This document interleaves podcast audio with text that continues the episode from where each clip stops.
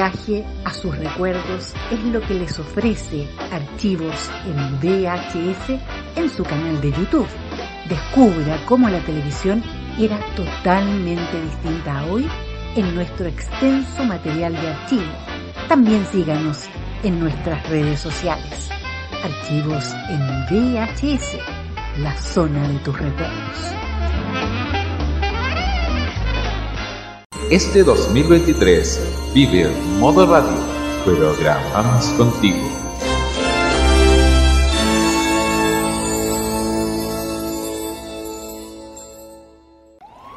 Desde hace cinco años, un grupo de frikis fugados de un laboratorio crearon una fórmula poderosa que transforma a cualquier persona en un fan del anime. Una fórmula que se ha distribuido en forma de millones de pastillas de animación japonesa por todo el mundo.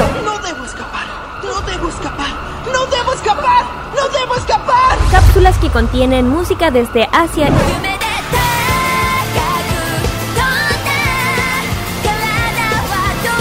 y varios litros de jarabe con sabor a videojuegos.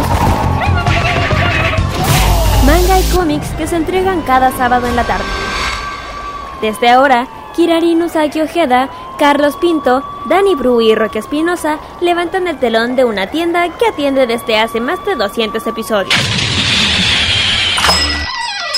Konnichiwa, Fanmasha Popular e yokoso. Damos inicio a Farmacia Popular en modoradio.cl.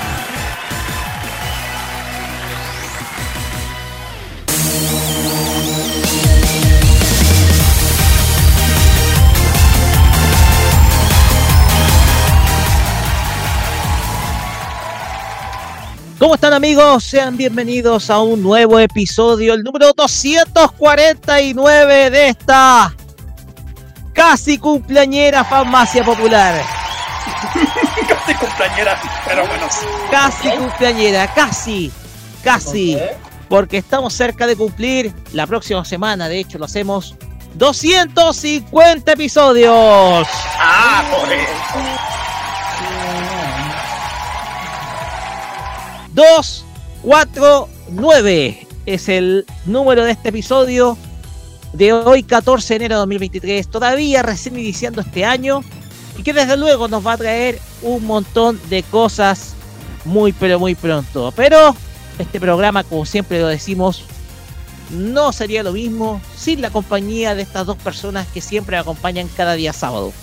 Presentamos a continuación a nuestros amigos Kirarin Usagi Ojeda y Carlos Pinto Godoy que me acompañan este día. Chicos, ¿cómo están? Muy, pero muy buenas tardes. Así es, buenas, no, bueno, buenas tardes, buenas noches, chiquillos, ¿cómo están? Así es, aquí estamos un sábado. Buenas noches, buenos días, dependiendo del momento en que nos escuchen. Eh, por eso aquí. Sí, es lo mismo. Eh, bueno, aquí estamos un sábado más, trayendo todo, todo lo último del mundo friki. Y con el Cala llegamos hace poquito de la otra gamer. De hecho, Así es. de la otra gamer que estuvo bien entretenido y como siempre el Claudito ahí, eh, siempre agarrándome, pero bien. Le mando Ah. un saludo al Claudito igual porque se cumple 20 como 20 años de la Resident, así que le mando un saludo muy grande. De hecho, ya, Exactamente. De hecho se- me, me agarró una sorpresa, Roque, increíble, ¿eh? porque han subido una foto que no y fue como, me estáis deseando que todavía tienen esa foto. Y es como, ok, han pasado casi, claro, más de 20 años ya. Y, y, y co- y- y de hecho han subido fotos de los dos estando jóvenes. Y dije, oh my god, así los conocí. bueno, Exacto. y dije, oh my god, ¿cuántos años? Yo mejor me quedo callado. Así es. Exactamente, muy Un buenas lindo noches. recuerdo, un lindo recuerdo de la Kodama y la Resident. Estaban de la mano la, eh, los chicos Kodama, los Resident, los días los días lunes a viernes a, la- a las 21 horas, porque escuchábamos la Resident sobre todo, sobre todo la versión Caos en el verano de 2004. Me acuerda precisamente esa versión. Pero bueno, Carlos Pinto, ¿cómo Bueno. estás? Bien, chiquillos, ¿cómo están? Buenas tardes a todos los que están sintonizando. Bueno, yo recién acabo de conocer algo de Resident a través de los avisos que aparecen en la radio, porque yo siempre en esa época yo grababa de cualquier radio lo que hace, pero igual buen recuerdo lo que está contando y más que en, la- que en las redes sociales están metidos con el aniversario de Resident Evil. Pero bueno, eh, ya iniciamos este programa trayendo muchísimas sorpresas. Ya estamos ya en la mitad donde la gente ya se está recién comenzando las vacaciones. Y yo eso ya lo dije en Game y lo vuelvo a repetir. Eh, de a poco se están llegando más, más personas a, a planear. Exactamente. Porque estamos en épocas de vacaciones, en época de veraneo, en época en donde es necesario precisamente recrearse, olvidarse los problemas. Es para esto están las vacaciones, para eso sirven las vacaciones, para eso están hechas las vacaciones y por eso los queremos acompañar de esta manera, dándoles por supuesto la refrescante compañía musical desde Oriente y con toda la información propia, que no ha sido mucha, digámoslo, porque estamos en plena temporada de invierno japonés, pero más allá de esto, hay cosas que han dado que comentar y que desde luego hay noticias que se han originado durante esta semana. Y desde luego, eh, hablando de noticias, vamos a nuestro temario de esta semana porque esta semana se realizaron uno de los, uno de los primeros premios del año y de los más importantes del mundo de la televisión y el cine. Estamos hablando de los Golden Globes 2023, mejor conocidos también como los Globos de Oro, los cuales ha dado resultados muy pero muy interesantes que hay que destacar. Y esto lo vamos a repasar en nuestro primer bloque porque tiene que ver precisamente con la animación y la animación también está presente en los grandes premios. Carlos Pinto, también tuvimos, eh, eh, también tenemos, eh, bueno, perdón, también tenemos una noticia hablando de cine, eso sí, aunque somos la tercera noticia, me, me salté de aquí, te disculpen.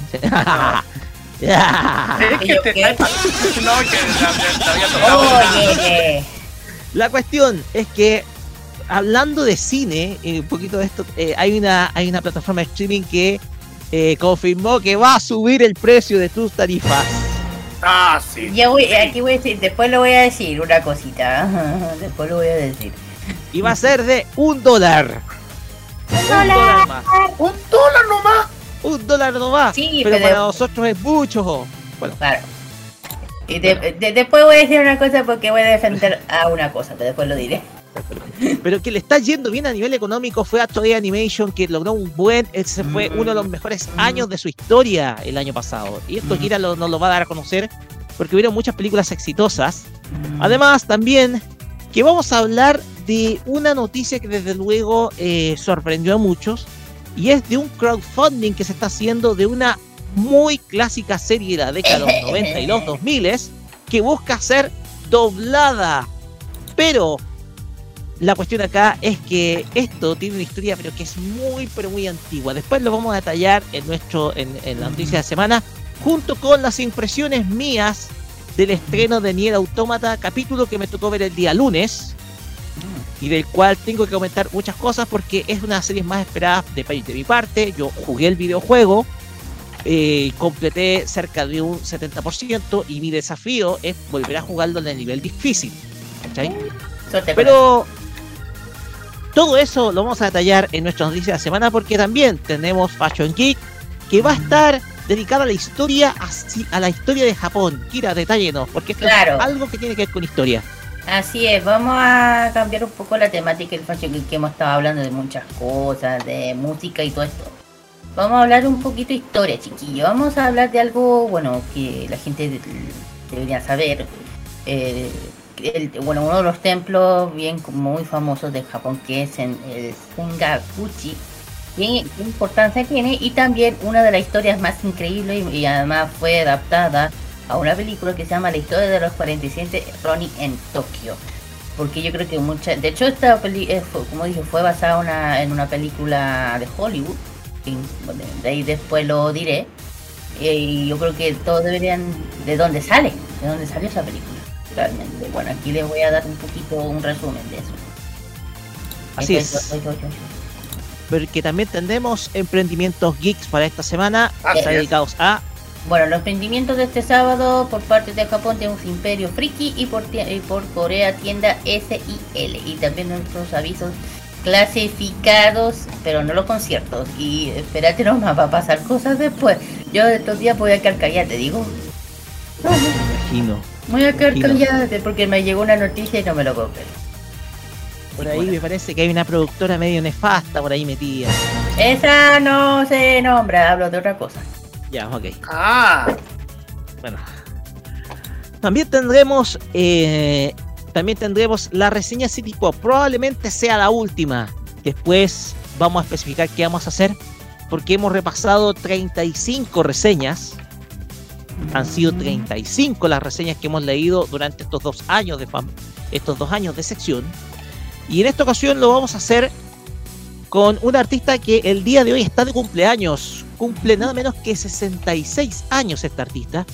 Pero que no es cualquier artista de música pop de Japón porque tiene una estética que rompe todo tipo de esquemas.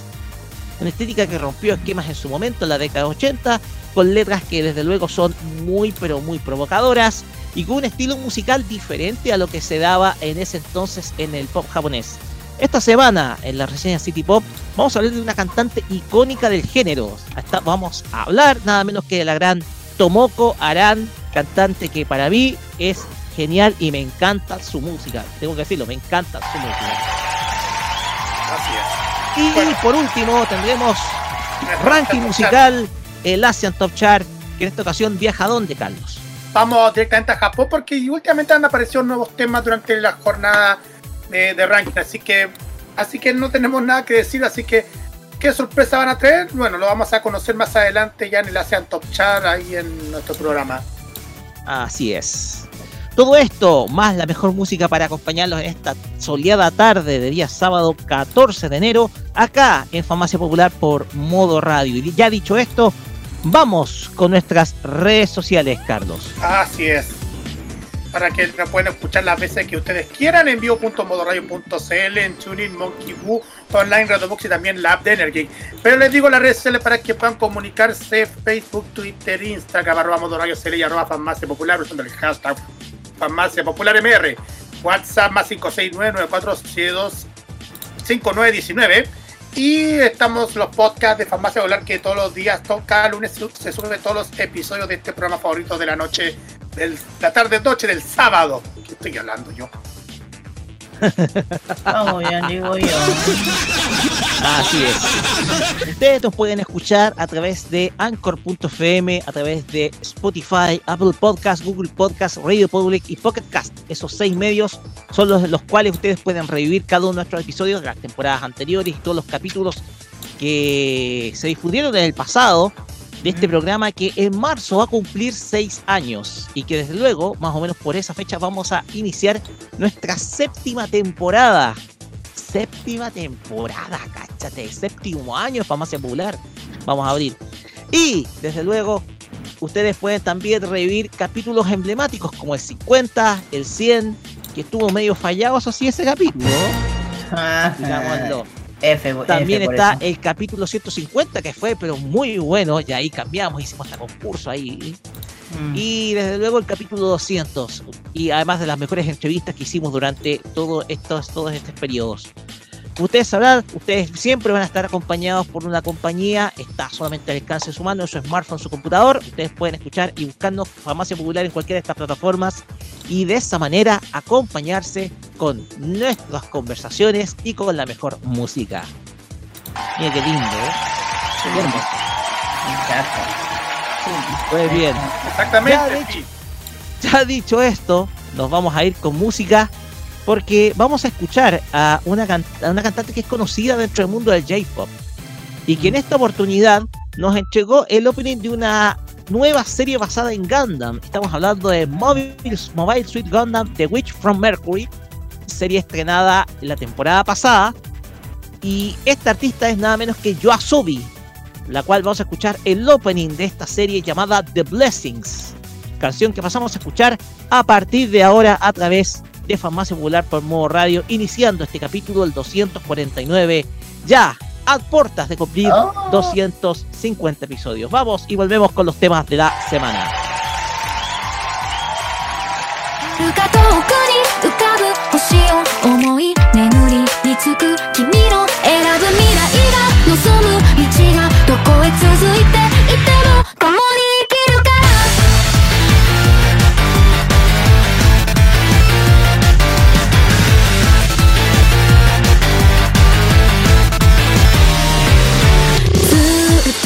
昔の記憶連れられてきたこの星で君は願い続けてた遠くできらめく景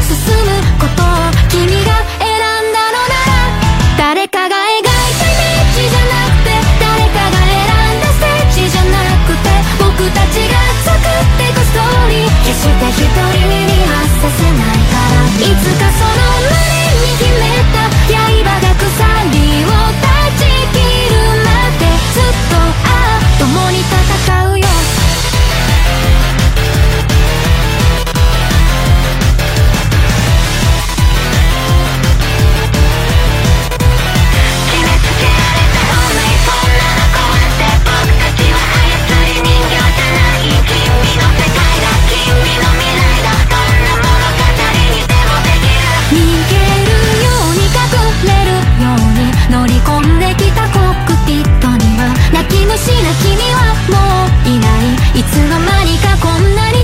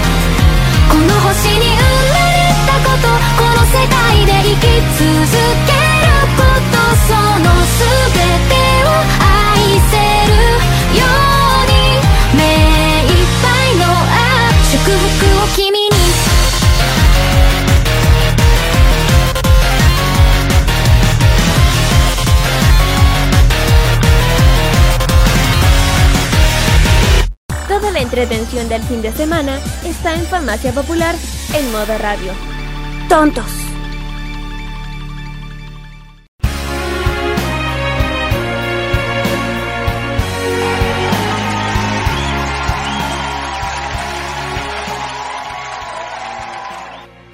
Comienzo ya a nuestro temario de la farmacia popular para esta semana y desde luego vamos a iniciarlo con nuestros grandes temas de la semana porque como ustedes sabrán ya estamos en la etapa de premios en, eh, en la etapa de reconocimiento de los Estados Unidos no solamente en Estados Unidos también en otras partes del mundo que son y el año inició con los Golden Globes o conocido también como los premios Globos de Oro que se que esta en esta ocasión fue su octogésima entrega, o sea, ya es su versión número 80 la de este año, que premió a lo mejor tanto del cine como de la televisión estadounidense e internacional del pasado año. Y en esta oportunidad, como es tradicional, nosotros siempre estamos atentos a los premios de esta, de esta, de esta temporada. Eh, nos ha dado resultados bastante interesantes y muy satisfactorios. Primer lugar, vamos a hacerlo rompiendo con este esquema que a veces hacen la- las prensas de espectáculos, etc.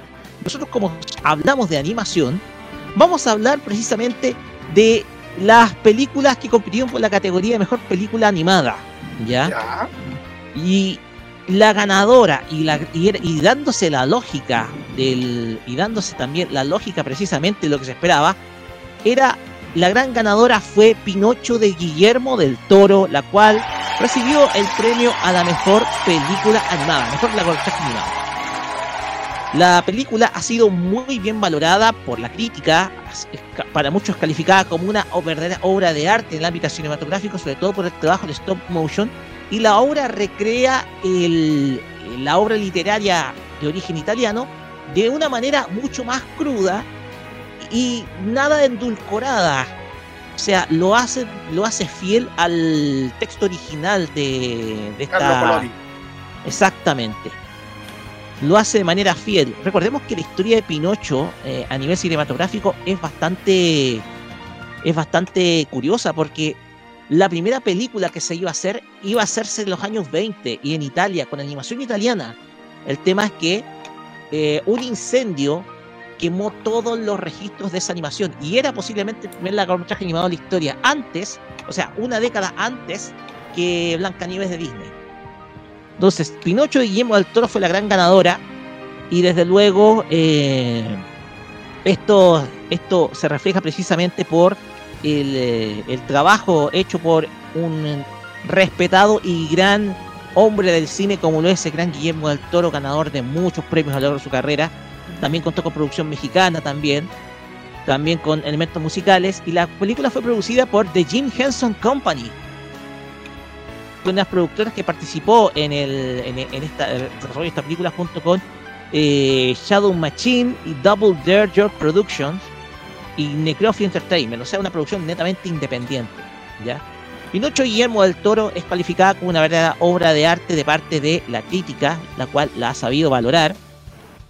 Y desde luego es la película mejor que mejor se perfila para los premios Oscar de la Academia que se van a realizar muy pronto. ¿Ya? Mucho, de hecho, la crítica la, cataloga como una verdadera joya del cine. Y como lo.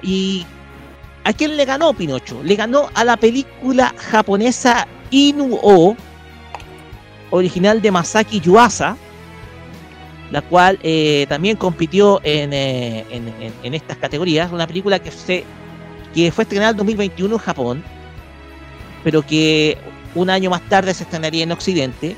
No tuvo una enorme recaudación Inu-O, esta, esta, esta película, que fue desarrollada por eh, Masaru Yuasa y por el estudio, le vamos a decir al tiro, Sain Saru, que es la productora de Sain Saru y Aniplex. Ojo, Aniplex también es la que se encargó de producir esta película, uh -huh. eh, la cual también compitió dentro de estos premios. También está Marcel The Shell with Show Sons, que es también otra de las, que es de Dean Fletcher Camp, del director Dean Fletcher, y producida por y producida por Cine Rich. Desde luego también le ganó a este spin-off de Shrek, que es del gato con botas, el último deseo, que es de DreamWorks. También le ganó a la película Turning Red de Disney, la única película que compitió de Disney y que terminó con eh, y que terminó con pérdidas económicas.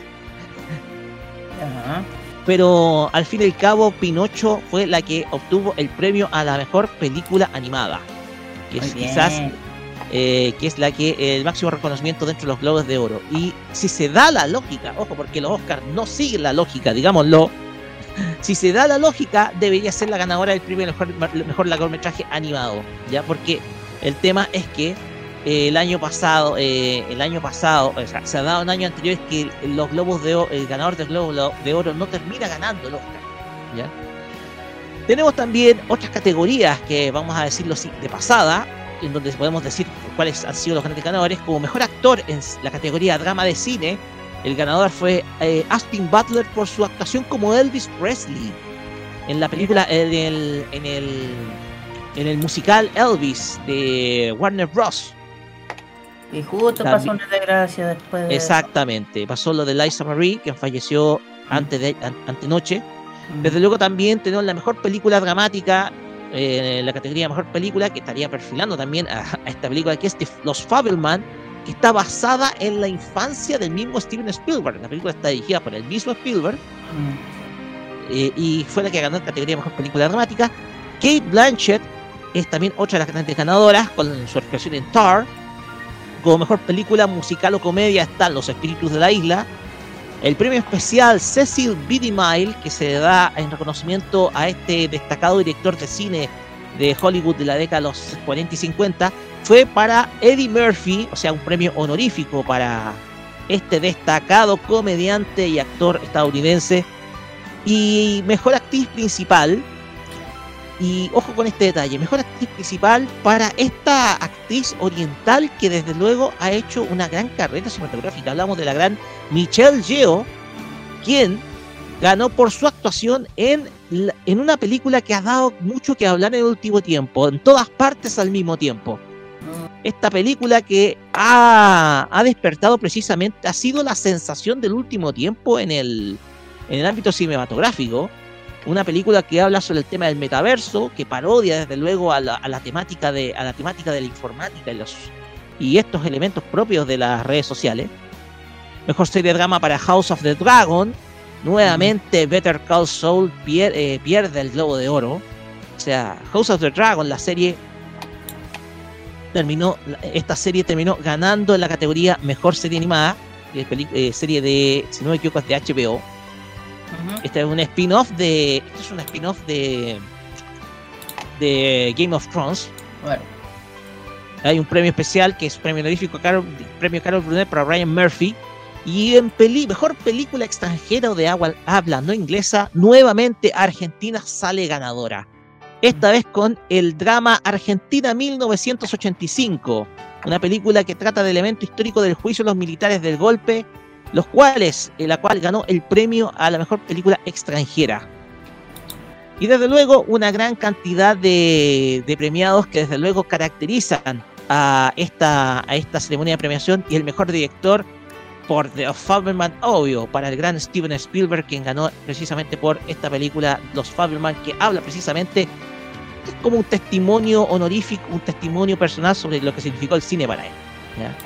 Así que estos, ustedes pueden, ustedes pueden buscar los detalles de los premios Globos de Oro. No sé qué piensan muchachos respecto de, bueno, A ver, eh, voy de, a par- de voy estos a- premios que desde luego han dado la sorpresa.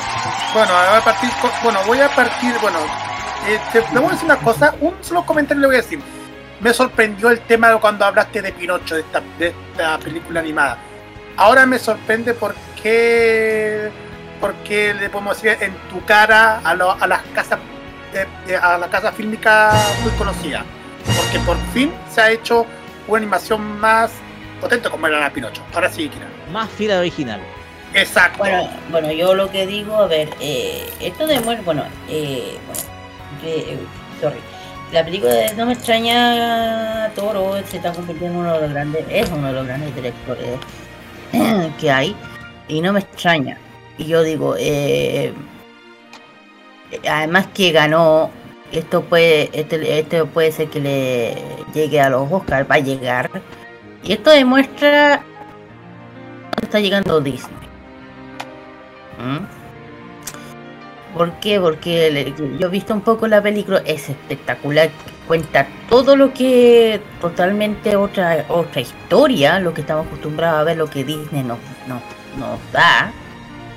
Esas Que son más dulces, endulcoradas. Claro, para un niño, es, para, es que claro, como Disney se enfoca en los niños, lo hace, o para las familias se enfocan en eso, pero no se enfocan en la historia real, como Pinocho es una historia real, pero una historia diferente. Y Guillermo Toro, ¿qué hizo? Tenía que hacerlo como tiene que ser. Una basada en un libro. Y yo te digo, ah, te tú vas a ver si todo lo que son que ha hecho Disney, que son basados en, en, libros reales, hablo de la sirenita, la cenicienta, todas esas. Tú vas a ver si la historia es como los muestran Disney o también es diferente. Roque. A ver, respecto a esto, han, sur- han surgido diferentes historias alternativas eh, a las de Disney. En el, a ver, para aquellos que vieron La Sirenita, obviamente la historia de Hans Christian Andersen no tiene nada que ver, tiene que ver solamente algunos elementos con la de Disney del 89, que digámoslo, era la época en donde Disney tenía calidad. Pero siempre Disney se ha tomado la licencia de hacer, eh, de suavizar mucho más la historia. Exacto. Si ustedes conocen la historia original de la Sirenita, eh, la historia es muy distinta, un final muy diferente. De hecho, está basada en una historia, una leyenda, una- en una leyenda, una leyenda de las costas de Dinamarca, donde se crió Hans Christian Andersen. Y hay una historia que se ajusta perfectamente a la- al libro original, que es la- un largometraje eh, japonés del año 75. que Ustedes Exacto. pueden que buscar eh, Ninjo Hime, si no me equivoco, eh, las, o busquen la, la Sirenita 1975 que es de Toy Animation. Esa película está disponible, está en español latino incluso, ustedes pueden buscarla y verla, y Claro. es la historia como se ajusta al libro, al cuento original de Hans Christian Andersen. Exacto. Si aquellos quieren, si quieren conocer más o menos la historia original. Entonces, eh, Disney tiene esa, esa, esa, esa capacidad de darse la licencia de modificar la historia. Y desde luego eh, vemos una historia que es completamente mucho más endulcorada, mucho más colorida, eh, menos oscura, eliminando elementos que bien pueden ser eh, no muy apropiados para niños, etcétera. Claro. Pero desde luego han surgido historias muy alternativas que han, han sido por, hechos por productoras independientes y que desde luego ustedes pueden conocerlas. Y lo de Pinocho de Guillermo del Toro es uno de esos in- intentos, uno de esos lujos que desde luego el director se puede dar, que es la de hacer una película animada. Hemos Exacto. visto a Guillermo del Toro hacer películas de acción, haciendo películas de terror, por ejemplo, ¿no? o haciendo películas de superhéroes como Hellboy 2, u otras, por ejemplo, como mucho más eh, hechas para el cine o para las grandes premiaciones, como por ejemplo La forma del agua. Pero ahora lo vemos en una faceta distinta, siendo una película animada y desde luego les la fórmula le salió con la calidad que le imprime Guillermo del Toro a su obra. Yo creo que es Claro. un tipo que ama el cine. Y desde luego el premio más que justo, más que merecido, en un año en donde la animación ha sido bastante mediocre, digámoslo. A nivel, la- eh, a nivel de largometraje, el, el cine animado ha, sido, ha tenido un año muy, pero muy mediocre. Malo, mejor dicho. Exactamente. Y ahí llegó la dosis de calidad de la mano de Guillermo del Toro. Claro. Es que también hay que decir, bueno, claro, es que también la plataforma donde hizo la película, a Netflix, da la libertad de que te da la libertad de tú hacer la película. Claro, eh, eh, eh, Netflix da el apoyo, el dinero. Libertad creativa. la- claro, Apoyo a- económico. Claro, a la diferencia de otras que son más cerradas, como Disney, que no, tienes que hacerlo así. La política de Disney, como Disney, tiene que ser así, así, así. donde se intervi- intervienen mucho los ejecutivos. Claro, entonces. y eso, ojo, que eso pasa en todas las grandes productoras. ¿eh? Eso pasa en Sí. gran- todas las grandes productoras. Sí, eso sí, pero o sea, eh, si comparamos la otra a las demás, no son tan cerradas como Disney, perdóname. Disney es muy cerrado, es muy de lo suyo, o sea, el día que le cambiáis la mente que, que haga algo, mira, yo creo que la única vez, Roque, la única vez que vi algo diferente, ¿sabes qué fue? La cura de la, la película Cura de Débil. Esa fue la única vez que he visto que Disney se sale de, de- sale de su lado de confort. Te digo, la única vez. Así es. Yo Pues bien, con cada uno de ustedes. así es. Pues bien, vamos a estar atentos a la temporada de premios porque se vienen muchas premiaciones, se vienen los SAG, se vienen también los premios Annie, los Annie Awards, también se vienen desde luego los mismísimos Oscars. Y desde luego vamos a estar muy pero muy atentos. Y ojo que eh, las redes sociales están muy fiscalizadas, sobre todo dentro de la academia ci- cinematográfica, porque los premios, los premios en épocas anteriores han, eh, la forma en cómo se, eh, la lógica como se han hecho los premios han provocado que la gente se vaya alejando de los Oscars.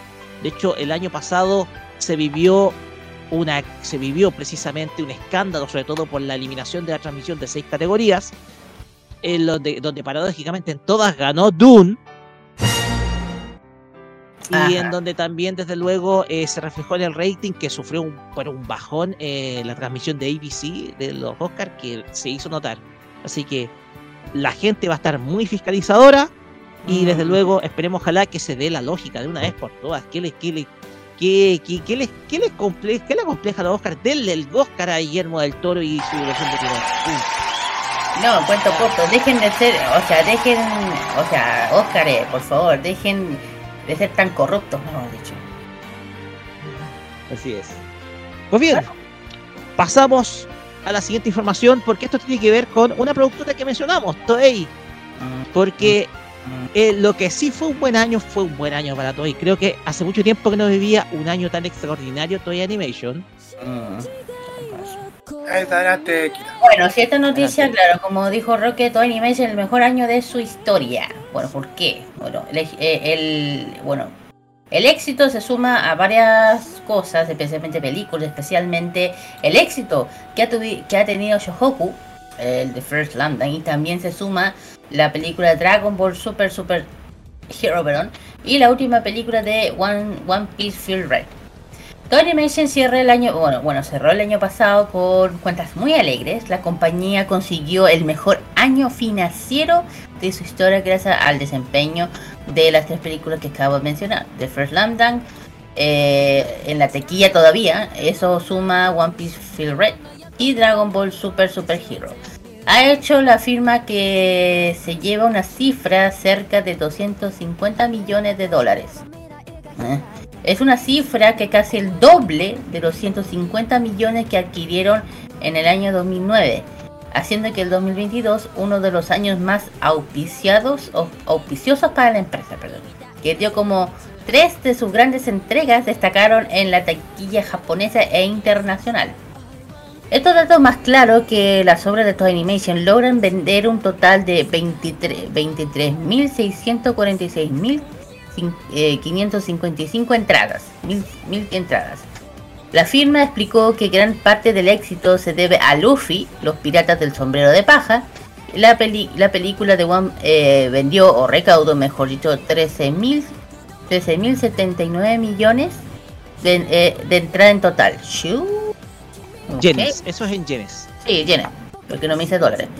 Eh, por su parte, la nueva historia de Shohoku acumula hasta ahora más de 5 millones de entradas desde su, eh, estreno el 3 de diciembre. Se ha mantenido como líder indiscutible de la taquilla japonesa. Pero lamentablemente aún no sabemos cuándo llegará a Latinoamérica. Eh, lo que sí ha dado mucho que hablar es que la empresa no quiso revelar los montos generados, ojo, por Dragon Ball Super Super Hero. La- ya saben que esta vez la película está pro- protagonizada 100% por Gohan y Piccolo y no había, no había cumplido con las expectativas de la empresa, que sigue confiando en la franquicia en el peso que tiene. Sí, De hecho, tuvo un desempeño económico mucho más bajo que la película Broly. Mm, Sí, eh, estoy viendo acá las. Yo tengo las cifras, de ahí las cuento. mm. Ya, dale. No, dile, dile aquí, se continúa, Kira. No, pues ya terminé. Ah, ya, ya, ya, perfecto. Hoy lo que te ahora los comentarios, qué sé yo. Ya, sí, el tema es que ya, veamos, veamos las cifras, porque eh, aquí hay que dividir entre las cifras domésticas, o sea, las de Japón, y las cifras internacionales, ¿ya? A ver. El resultado de One Piece Film Red, en su mayoría, se ha dado en Japón, en donde la película eh, ha recau- tiene una recaudación total de 206.740.000 dólares. O sea, es la película más taquillera de Toy Animation, creo que en mucho tiempo. Por no decir de la historia. La película más taquillera de Toy Animation de la historia. Eh, One Piece Film Red. Esto te está reflejando precisamente dónde está el modelo de negocio. Y desde luego, eh, como tú lo contaste, Kira, Dragon Ball Super Super Hero tuvo un desempeño mucho menor a la de One, eh, ah no, a la, perdón, a la, a la versión de Broly. Mm. Eh, y te está hablando, ¿y por qué? Porque recaudó 92 millones 900 mil dólares a nivel global, que contrasta con los 124 millones de dólares que recaudó en su momento en el año 2018. La película Dragon Ball Super Broly. La cuestión es que estos son 30 millones de dólares menos. Desde luego, eh, es- esto te está hablando del desgaste que está pasando la franquicia. La franquicia se está desgastando Dragon Ball Super y Mm. ahí uno se está dando cuenta por qué eh, Toei no quiere hacer regresar la serie. Porque ya está viendo que el negocio está del lado de One Piece y de Slam Dunk. Ahí está el negocio, ahí está el negocio para Toei. De mira, hecho, no- yo me atrevo, me atrevo a decir con el dolor de la gente de los fans de, de Dragon, Dragon Ball Ball. que ya está dejando de ser Dragon Ball negocio para Toei. Está- le está pasando lo mismo que Saint Seiya. Mm, Mira, Ya está dejando ese negocio. Hoy en día el negocio para Toei está en One Piece y Slam Dunk. Ahí está el negocio. mm, Y se está viendo claramente porque la película de Slam Dunk en Japón lleva cuatro semanas seguidas en el número uno. De los, de los tickets más vendidos en los cines de. Mira, aquí hay que decir una cosa, yo también digo, la, eh, la gente, yo sé que el fan de Dragon Ball es enorme, pero siento que, puta, que han, han extendido tanto del chica Dragon Ball, que además que la película Super, ya está bien que hayan puesto a Gohan, pero siento que fue demasiado tarde, Rocky. Muy tarde. Si muy lo tarde. hubieran hecho antes, mucho antes, a lo mejor Dragon Ball hubiera tenido todavía ese éxito que tenía más o menos en los 90, pero siento que lo, lo han, se han tardado tanto y ha expandido tanto el chicle que, la, que ya es como que es como ya, está bien, pero como que ya no. ¿Cachai? No, no sé a dónde vengo, entonces... Además hay un rumor raro que quieren que, que GT sea canon. Entonces yo digo, puta. Aquí yo digo, aquí hay un desorden en- muy grande después de lo que pasó después de, de. La última que fue de Buu, yo ahí quedó para mí y yo digo, ah, desde entonces Gohan debe haber sido el sucesor. ¿Y qué pasó? No pasó nada y se, y se atrasaron cuántos años, Roque. En darse cuenta que Gohan tenía que ser el, el sucesor de esta nueva versión. Claro, y también colocar a Trunks también y a Goten, que también... Exactamente, a ver. Yo, nosotros siempre dijimos, este es el orden de héroes para Dragon Ball. Claro, Primero Goku, después Gohan, después Trunks y por último Pan. claro, Y con Pan tú cierras el ciclo de los héroes de la saga Z. exacto. Entonces ese era el orden. El problema es que sobre sobreexplotó mucho Goku, se sobreexplotó mucho Vegeta. Vegeta Mm. con eso perdió el carisma. Piccolo es intrascendente. Muchos de los personajes de Dragon Ball hoy en día son intrascendentes. Hasta las mismas esferas del dragón, que son el tema central del- de, la, se- de la obra, son intrascendentes. Sí, como Entonces, lo han de lado, claro. Eso es lo que ha pasado. Y el tema es que marca la diferencia lo que están haciendo las otras franquicias. Hoy en día One Piece es la más vendida a nivel de manga. Y, y eso te da a entender los resultados económicos.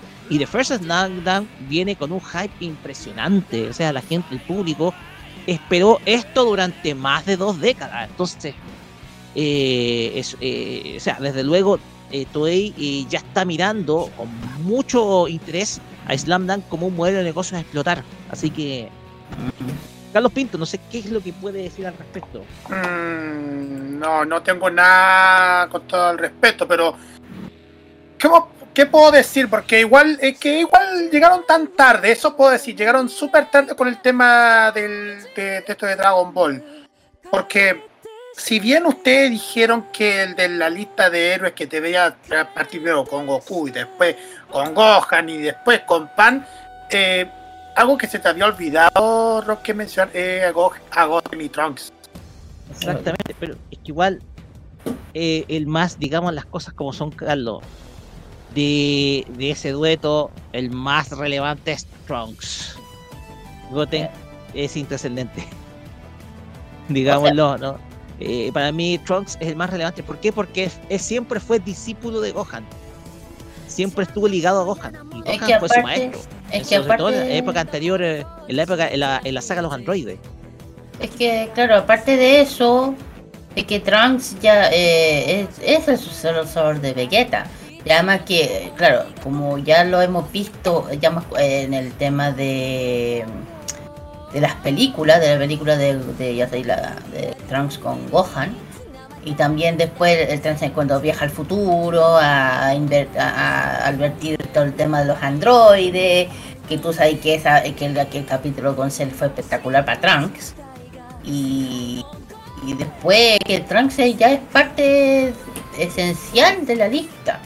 Porque como dice, si Gohan es el sucesor de Goku, Trunks es de Vegeta. Es de Vegeta. Y de Bulma más que nada también. Bueno, la Bulma la habrá. Pero igual que para esa línea va. El Goten es el Goten. Ya, el Goten está ahí. Pero igual si vemos las series de las series de antes, igual como lo dejan, lo han dejado como tonto, como secundario, cosas así, es como que ñe, no Le debería- quitaron el carisma a los personajes. Ese es el problema con. Claro, claro, En cambio, en Slam Dunk, los personajes conservan el carisma. Exacto. conservan el carisma, está intacto, o sea, o sea, Hanamichi no deja de ser Hanamichi, Gorila no deja de ser Gorila, Miyagi no deja de ser Miyagi, Haruko no deja de ser Haruko. Pero al contrario de Dragon Ball, eh, eh, Vegeta dejó de ser Vegeta. Y, y ahí está la cuestión. Diciendo. Y en, en One Piece también eh, conserva eh, Luffy y toda su tripulación conservan el mismo carisma como personaje. Entonces, ahí tú ves el cambio, Kira. Ahí tú puedes ver precisamente el cambio en el carisma que transmiten los personajes. Y cuatro ojos sigue siendo cuatro ojos. Exactamente. Cuatro ojos sigue siendo cuatro ojos. Así que eso, bueno, buenos resultados de Toei. Esperemos, ojalá que con esto sea el incentivo a que la distribución internacional de sus películas mejore. Esperamos nosotros poder que pueda llegar The First Slam Dunk acá. Aquí yo creo que la gente está muy, pero muy interesada, de más, en querer ver una obra así porque marcó la infancia de muchos. Así que esperemos que ojalá eh, Toei pueda traerlo a Chile. Ya se está negociando precisamente su estreno en otros países, sobre todo del sudeste asiático. Así que estemos muy atentos. Muy, pero muy atentos. Bien. Carlos Pinto, vamos al siguiente tema que tiene que ver con la clásica musiquita de HBO, la del Free True Presentation, A ver. ¿Por Porque ¿Por qué? Tenemos una mala noticia para los suscriptores de los servicios HBO Max, que está pronto a cambiar de nombre. Todo gracias a esa nefasta fusión con Discovery. Pero más de esa información nos las trae Carlos Pinto porque las tarifas de HBO van a subir. Primero que todo, te agradezco que hayas puesto ese tema porque la otra. ya, la otra versión me refiero. Ya. Bien. Eh, vamos a partir diciendo esta noticia que los aumentos de precios son ex- no son extrema- exactamente conocidos en el espacio de transmisión, pero HBO Max ha visto que las tarifas mensuales se mantienen estables desde el lanzamiento original en mayo del 2020. Sin embargo, esto finalmente va a cambiar, con el nivel sin publicidad aumentando, pero un dólar al mes a 16 dólares, más impuestos a partir del 11 de febrero, al menos en los Estados Unidos. Los clientes existentes verán el aumento de precios en el primer ciclo de facturación después de esa fecha y los nuevos suscriptores podrán disfrutar del nuevo precio. Eh, un, un comunicado de parte de la empresa dice que el aumento de precio de un dólar nos permitirá continuar invirtiendo en proporcionar aún más programación que define la cultura y mejorar la experiencia de nuestros clientes para todos los usuarios. Si optan, chiquillos, eh, por pagar un año a la vez, le va a costar 150 dólares. El nivel con publicidad se mantiene 10 dólares al mes o 100 dólares al año. El aumento de precios se produce al comienzo de lo que será un año extremadamente tumultuoso para la empresa, ya que, bueno, ustedes ya saben, con la transición técnica de ser una propia identidad a caer bajo la nueva compañía Warner Bros. Discovery. Ustedes ya saben que HBO Max y Discovery Plus se fusionarán en una sola aplicación a finales de este año. Todavía no se sabe si la aplicación combinada con- conducirá a otros cambios de precios, aunque no será sorprendente. La oportunidad también llega cuando HBO Max ha estado eliminando varios programas de series del servicio. Algunos de los que has oído hablar, algunos no lo tienen, chiquillos. Ay, ay, ay. Si aún no saben el- con- si el nombre de HBO Max permanecerá, intacto o si se convertirá en un Max acortado, que se rumorea que es el favorito. HBO Max y Discovery Plus están actualmente disponibles en todas las plataformas de transmisión. Bueno, Discovery Plus está en Estados Unidos, pero por lo menos HBO Max ya empezó, de a poco va a aparecer más contenido de Discovery dentro de HBO Max en Latinoamérica. ¿Quién sabe? Yo me pregunto por qué eh, Warner no hizo lo mismo que hizo Disney al separar Star con Disney.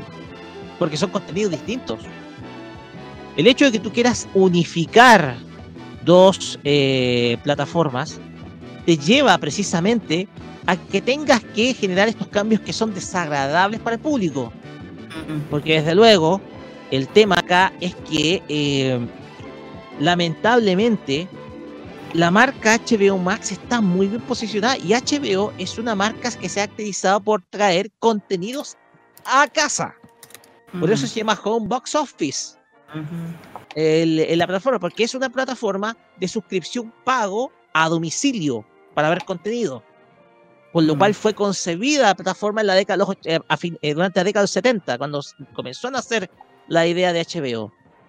Pero tú cuando le cambias la marca, porque lo que está haciendo HBO Max es y continúa el legado precisamente de HBO a través de contenido por suscripción, cuando tú le haces un cambio de nombre, en pos de unificar dos marcas, ahí se te va todo el carajo porque la gente ya especula, ah, van a haber cambios en los precios, puta, van a cambiar los contenidos, ya cancelaron algunas animaciones exclusivas para la plataforma.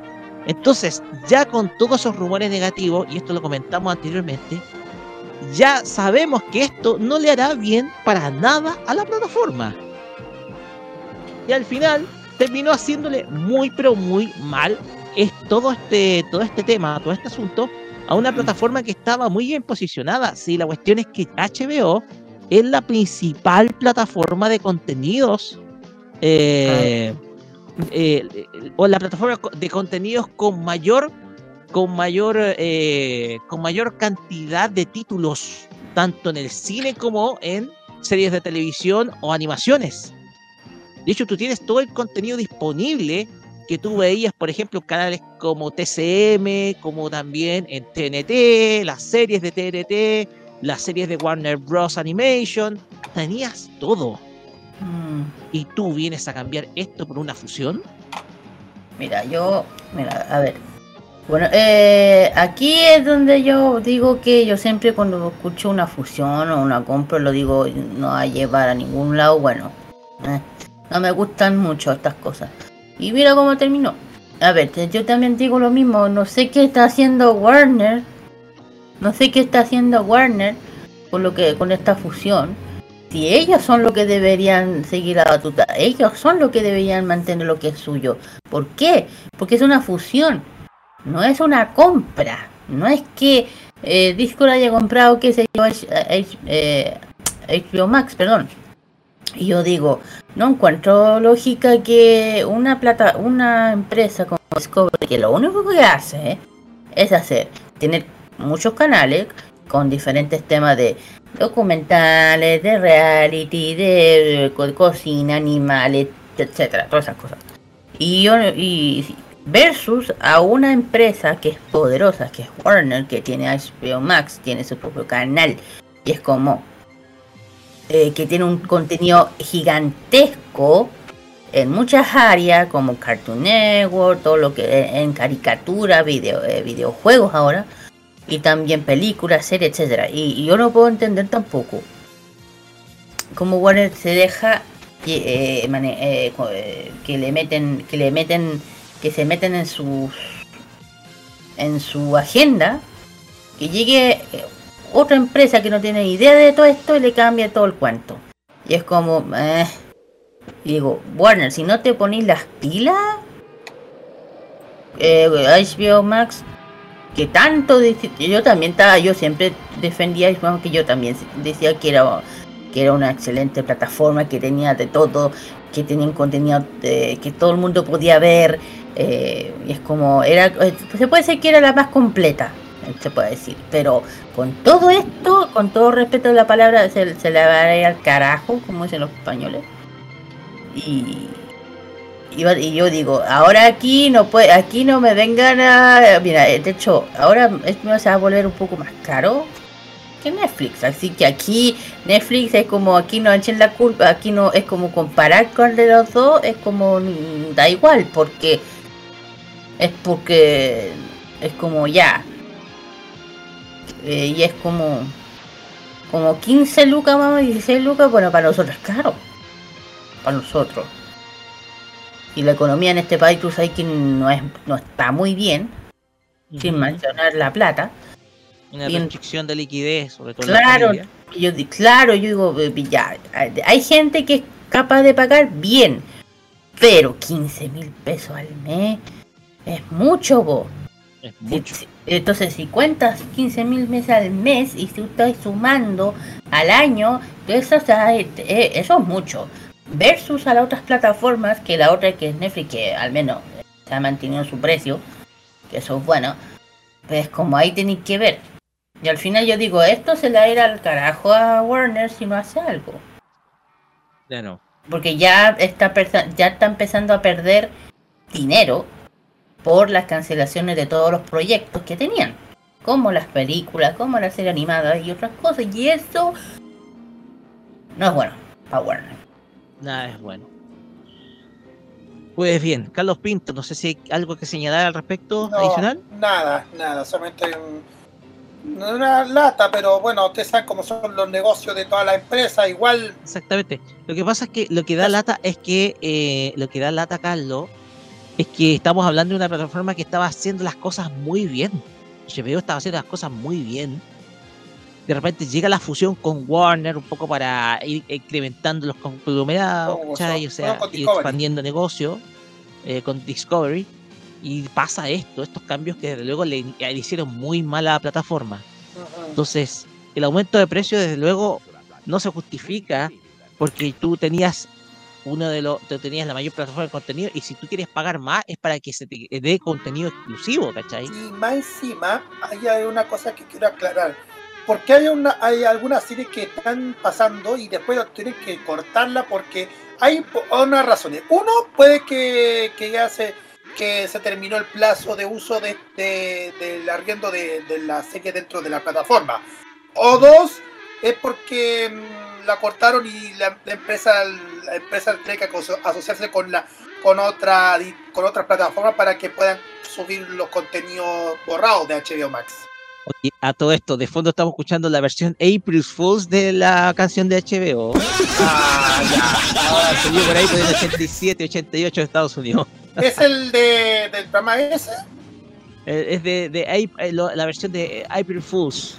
Hay una, un- un- una versión que sacaron especial de la música de HBO, pero para los April Fools. Bueno, ¿un Ya. comentario final? No, nada más, nada más. Pues bien, pasemos a la siguiente información porque esto nos tomó por sorpresa. Nos tomó por sorpresa a muchos y es tiene que con esta música. Porque desde luego tiene que ver con Detective Conan. ¡Ya! Porque así es, Detective Conan. Nuevamente salta la palestra Detective Conan. Porque esta semana la anterior casa que se dedicó a doblar acá en Chile a este personaje de la animación japonesa, nuevamente dado que hablar en redes sociales porque dio inicio a una campaña de crowdfunding para retomar el doblaje al español latino de la serie Detective Conan con elenco chileno. Para esto se inició una campaña de recaudación de fondos, como lo hemos anunciado, para financiar su regreso, debido a que, ojo, escuchen bien esto, no hay un canal de TV ni ningún medio dispuesto a pagar por doblar la serie. En el enlace de la campaña se señalan los siguientes puntos. Vamos a, enumerarlos. Primero, todos los fondos estarán únicamente destinados a financiar el doblaje con el elenco chileno oficial, indicando además que las actrices y actores protagónicos del doblaje han demostrado interés en retomar los personajes. El comité de producción de Detective Conan solamente autorizará un doblaje con el regreso de las voces con el elenco de eh, chileno oficial. Un nuevo, el nuevo doblaje abarcará desde el capítulo 284 en adelante, donde se quedó anteriormente, incluyendo el especial 263 de 2 horas que no fue doblado. No se usará el dinero para el doblaje de las películas, los largometrajes para cine que eh, se ha sacado de la franquicia, ya que el enfoque de esta campaña es para continuar solamente, solo y únicamente con la serie. El dinero recaudado no será usado para financiar el costo de adquirir la licencia de la serie, ojo con ese detalle, ni el de ninguna otra licencia. Ojo con estos detalles porque los siguientes detalles son contraproducentes a lo que nosotros mencionamos anteriormente, porque una vez que el dinero se haya recaudado, cuya meta es de 2.000 dólares, la idea casa que pretende doblar nuevamente la serie iniciaría las gestiones recién para negociar y adquirir con recursos propios la licencia de la serie Detective Conan que otorga su propietaria TMS Entertainment. Si no fuera posible licenciar por cuestiones de costos el anime, se buscará gestionar con la licenciadora el uso de los fondos recaudados para financiar el doblaje, por lo que ellos dispondrán el mismo, el mismo para licenciamiento a canales de televisión u otros posibles licenciatarios que puedan estar interesados. Se consultará la opinión de quienes aportaron y se informará del estado de las gestiones por la empresa japonesa licenciadora. La alternativa de licenciamiento propio dependerá de la cantidad recaudada. Los resultados registrados en el formulario de opinión respondido por fans, ya que el licenciamiento, ya que hay licenciamientos distintos si es para DVD o Blu-ray, formatos digitales, televisión por cable, etc. Además de costos destinados involucrados a cada tipo de proyecto. La cantidad mínima que se espera recaudar con esta campaña es de 2.000 dólares, al cambio actual 1.820.000 pesos chilenos, lo que alcanzará para financiar 90 minutos de doblaje, es decir, 4 minutos, 4 capítulos completos. Ojo con ese detalle, yo pienso que puede ser más lo que se necesite para 4 capítulos completos Nah, calculando por la tarifa básica de doblaje en español por minuto, la cual no incluye porcentaje de utilidades empresariales, bla, bla, bla, bla, bla. El monto recaudado se podrá ver en la página de PayPal de esta campaña, con la cual se está realizando eh, el- la recaudación de los fondos.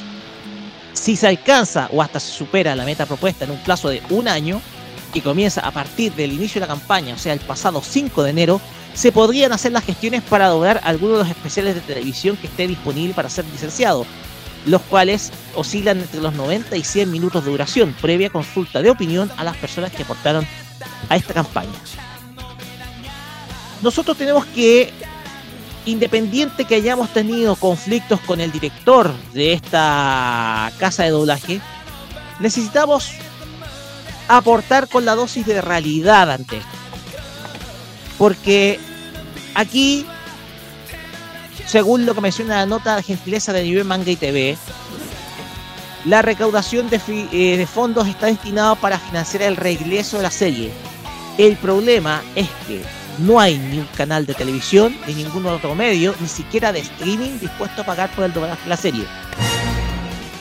Tenemos que recordar al público que la serie está siendo emitida a través de Crunchyroll para todo el mundo, pero que está siendo emitida con subtítulos y en simulcast. Por lo tanto, hay gente a nivel mundial que ya está viendo la serie sin el doblaje e incluso acostumbrándose a ver la serie sin el doblaje de los nuevos capítulos. La cuestión acá es que esta campaña yo la siento como una tremenda bomba de humo, digamos. Esto es humo de proporciones industriales. Esto es como esto está generando más humo que la máquina Fulton de la revolución industrial. Escúchame. Porque esta campaña no me esta campaña yo la veo simplemente como una campaña bastante poco útil. Porque en primer lugar, Detective Conan se demostró ser no una serie rentable a nivel continental. Y en su último doblaje que se hizo acá en Chile a través de Idea Studio, solo fue emitida por un solo medio, que es Excelera Televisión, Excelera TV. Y tal vez se haya emitido por algún otro medio, pero muy posterior. Por lo tanto, el que tú tengas solamente un medio de difusión no te va a generar la suficiente caja o el flujo de caja para poder hacer sostenible el proyecto. Y ese fue el problema con el doblaje chileno de Detective Conan, que uno puede decir, hicieron el esfuerzo, etcétera. Pero la cuestión es que, al final, este proyecto de doblaje terminó con números rojos. Porque no hubo canales interesados en la difusión de estos nuevos capítulos que se doblaron entre los años 2015 y 2017. No sé qué tienen que decir al respecto, muchachos, porque el debate está abierto, esta campaña se ha abierto, pero yo siento que un monto de 2.000 dólares no es suficiente para financiar No. eh, el trabajo de Detective Conan, ni mucho menos de cualquier otra serie. Y después tengo que dar otros argumentos. No, bueno, eh, cuando, tú, cuando escuché eso, de, cuando dijiste esto, yo dije, eh, what?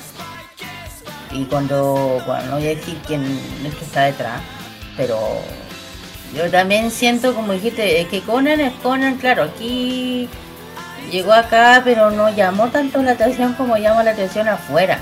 Eh, como, en Japón o en otras partes que sí llama la atención, pero yo digo que es muy difícil, cuatro, esa cantidad, por cuatro, dudo que valgan eso. Hoy en día, que ya Conan ya ha superado mil capítulos ya, y siento que la tarifa yo creo que debe ser más ahora. Además, si solamente por cuatro, por cuatro capítulos, no vale la pena. No vale la pena. Te lo digo con todo respeto, no vale la pena. Para eso tendrían que ser mínimo 20 o más. Pero 20 yo creo que esa, como es Japón, eh, especialmente con... porque eh, Conan es de Toei, parece. Sí, de Toei. No, de TMS. No, TMS Entertainment. TMS, TMS Sí. Entertainment y entonces ellos igual tienen su tarifa en sus series de anime. Y entonces yo digo, dos mil dólares es, es muy poco. Es muy poco y por cuatro y ahí sí no vale ni la pena. No vale ni la pena. Porque, te- porque por cuatro, ¿cuántas temporadas ya tiene Conan? Muchas. Tiene más de mil capítulos Detective Conan. Ya, pues entonces. Y, la el problema acá es que eh, Conan tuvo su pic de popularidad entre el 2000 y el 2006. cuando la serie se emitía por televisión. Y de eso ha pasado cuánto? 15, más de 15 años, desde que estaba en el pic de su popularidad. Y hoy en día, TMS Entertainment se ha caracterizado por ser una, no por ser una buena distribuidora, porque TMS eh, no ha hecho la misma gestión que ha hecho Toei, que ha sido mucho mejor al respecto, y sobre todo en los últimos 10 años, cuando antes se criticaba mucho Toei por la distribución de sus series. Pero la cuestión acá es que eh, la distribución de TMS es muy diferente. La cuestión acá es que Detective Conan es muy poco factible hoy en día de doblarse. Precisamente por lo que tú decías, la serie es muy larga Muy larga. y, y la serie tiene mucho más éxito en Japón que en el resto del mundo. Claro. Entonces, como lo dice acá la nota, no hay canal interesado en financiar el doblaje. Entonces, esto me parece muy absurdo, me parece sumamente absurdo que con un crowdfunding quieras realizar por lo menos un eh, set de 20 capítulos. Porque la cuestión acá es que Etcétera TV, mejor dicho, Mega Media, eh, fue el financista del doblaje de Detective Conan. Y también fue el financista de varias teleseries turcas que se doblaban en estudio. Por esas razones, Aedea Studio funcionaba. Y la cuestión es que solamente se financió con Detective Conan. Y el último trabajo que se hizo de doblaje de Aedea Studio fue, si no me equivoco, de la película. eh, de una película anime, se me olvidó. Se me olvidó el nombre de la película. Pero fue un doblaje no oficial porque Netflix eh, al final la estrenó de manera subtitulada. La cuestión es que eh, no, esto es vender humo. Discúlpenme que, discúlpenme que yo haga uso de este término, pero esto es como vender humo. O sea, esto no te, esta- hacer este crowdfunding no te sirve para poder traer de nuevo una serie. Mm. Es lo mismo cuando tengo que decir el nombre, Cristóbal Sepúlveda en Anime Manga y TV intentó hacer una campaña para que las películas fueran dobladas acá en Chile, pero ya la distribuidora no tenía la forma de negocio, ni siquiera ni siquiera yo tenía entendido que la distribuidora conociera de estudio o el trabajo que se hacía. Entonces me pareció muy infantil esto, lo que se hizo con las películas anteriormente, las que se doblaron en México, y lo que se está haciendo ahora es una tarea que no tiene nada de titánica, ni de épica, ni nada por el estilo, sino que es una tarea que sencillamente es un imposible. Es un imposible. No puedes financiar con crowdfunding un trabajo de doblaje de una serie que ya ha perdido muchos interesados en realidad. Carlos Pinto, Y bueno, yo. No, pero había también otro, otro de los. de- No, no te olvides de que hayan otros proyectos que hizo el estudio de doblaje, como la edición de, de la Guerra Mágica que se iba a pasar para. mm, para Bitme. ya, pero creo que mantuvieron el mismo doblaje, si no me equivoco. Ese mantuvieron el mismo doblaje, solamente la hicieron una, una edición. Una edición, eso es otro. Solamente le doblaban los endings y los otros openings. Y eso, Eso mismo, exactamente. Eso es insuficiente. Ni siquiera se puede considerar como trabajo de doblaje. Solamente se hizo un, un- una, una reedición, sobre todo a nivel musical, pero eso no corresponde a doblaje. Tiene que llegar una cierta paga, pero hay pagos también de derechos, desde luego, derechos musicales, a los artistas que interpretaban la canción, eh, etc. Hay que ser sincero, hay, hay gato encerrado en esto. Eh, hay cosas, Mira, yo lo digo, eh, mira, lo digo, mira, eh, hay un ejemplo de esto. A ver, ya, si, si Conan es una serie terriblemente larga, el, el otro lo ejemplo es One Piece. Si a alguien se le venga a ocurrir hacer la misma tontera, va a ir para el mismo lado, Roque. Porque doblar One Piece ahora, che. ¿sabes qué? Hay una diferencia sustancial. Mm, One Piece es un éxito comercial tanto en Japón como a nivel mundial. Sí, eso sí. Por lo tanto, a Toei le convenía redoblar One Piece. O sea, le Toda conviene. la versión le convenía. Y como partner usó a Netflix para distribuir esa versión. Ajá. Y le ha ido, bien, le ha ido bastante bien. Sí. Exactamente, sí. Y, y el doblaje ha proseguido. Sí, el, con actores nuevos y con algunos de los clásicos de siempre. Exactamente. Entonces, eh, esa es la diferencia, no es lo mismo. Y acá, que un estudio de eh, doblaje pequeño quiera hacerse cargo de una serie, eh, es, es vender humo. Eh, digámoslo, esto es vender humo. ¿Ya? Entonces, eh, a, eh, a mí me causa eso. Así que para ir resumiendo, No sé si hay algo más que quieras decir, Carlos. No, nada, nada más. Solamente dije que acá hay gato encerrado y todo eso. Dale. Hay gato encerrado. Igual yo pensaría lo mismo, no es por desconfiar. Pero la cuestión acá es que este es un trabajo que, digamos, hay que hacer, hay que, aquí hay que, aquí hay que hacer, hay que, hay que traer una dosis de realidad a esto. Porque esto no es criticar por criticar o criticar al director del estudio por conflictos que haya tenido, ya sea con nosotros o con otras personas en redes sociales. Porque aquí tenemos que ser realistas.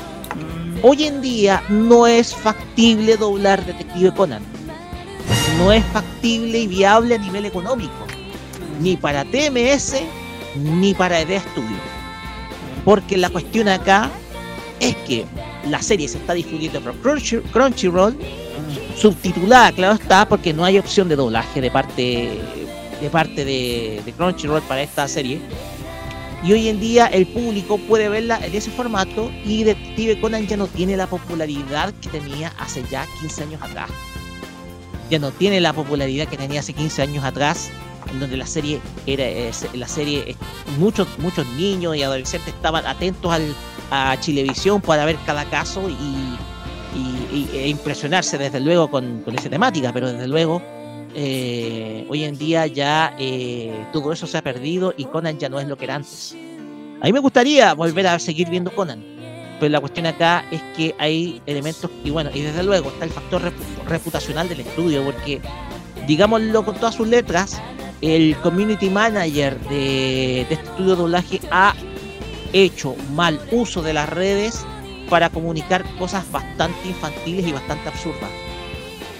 Entonces, ¿qué seriedad me va a dar un estudio de doblaje con un community manager de este estilo? ¿Qué seriedad?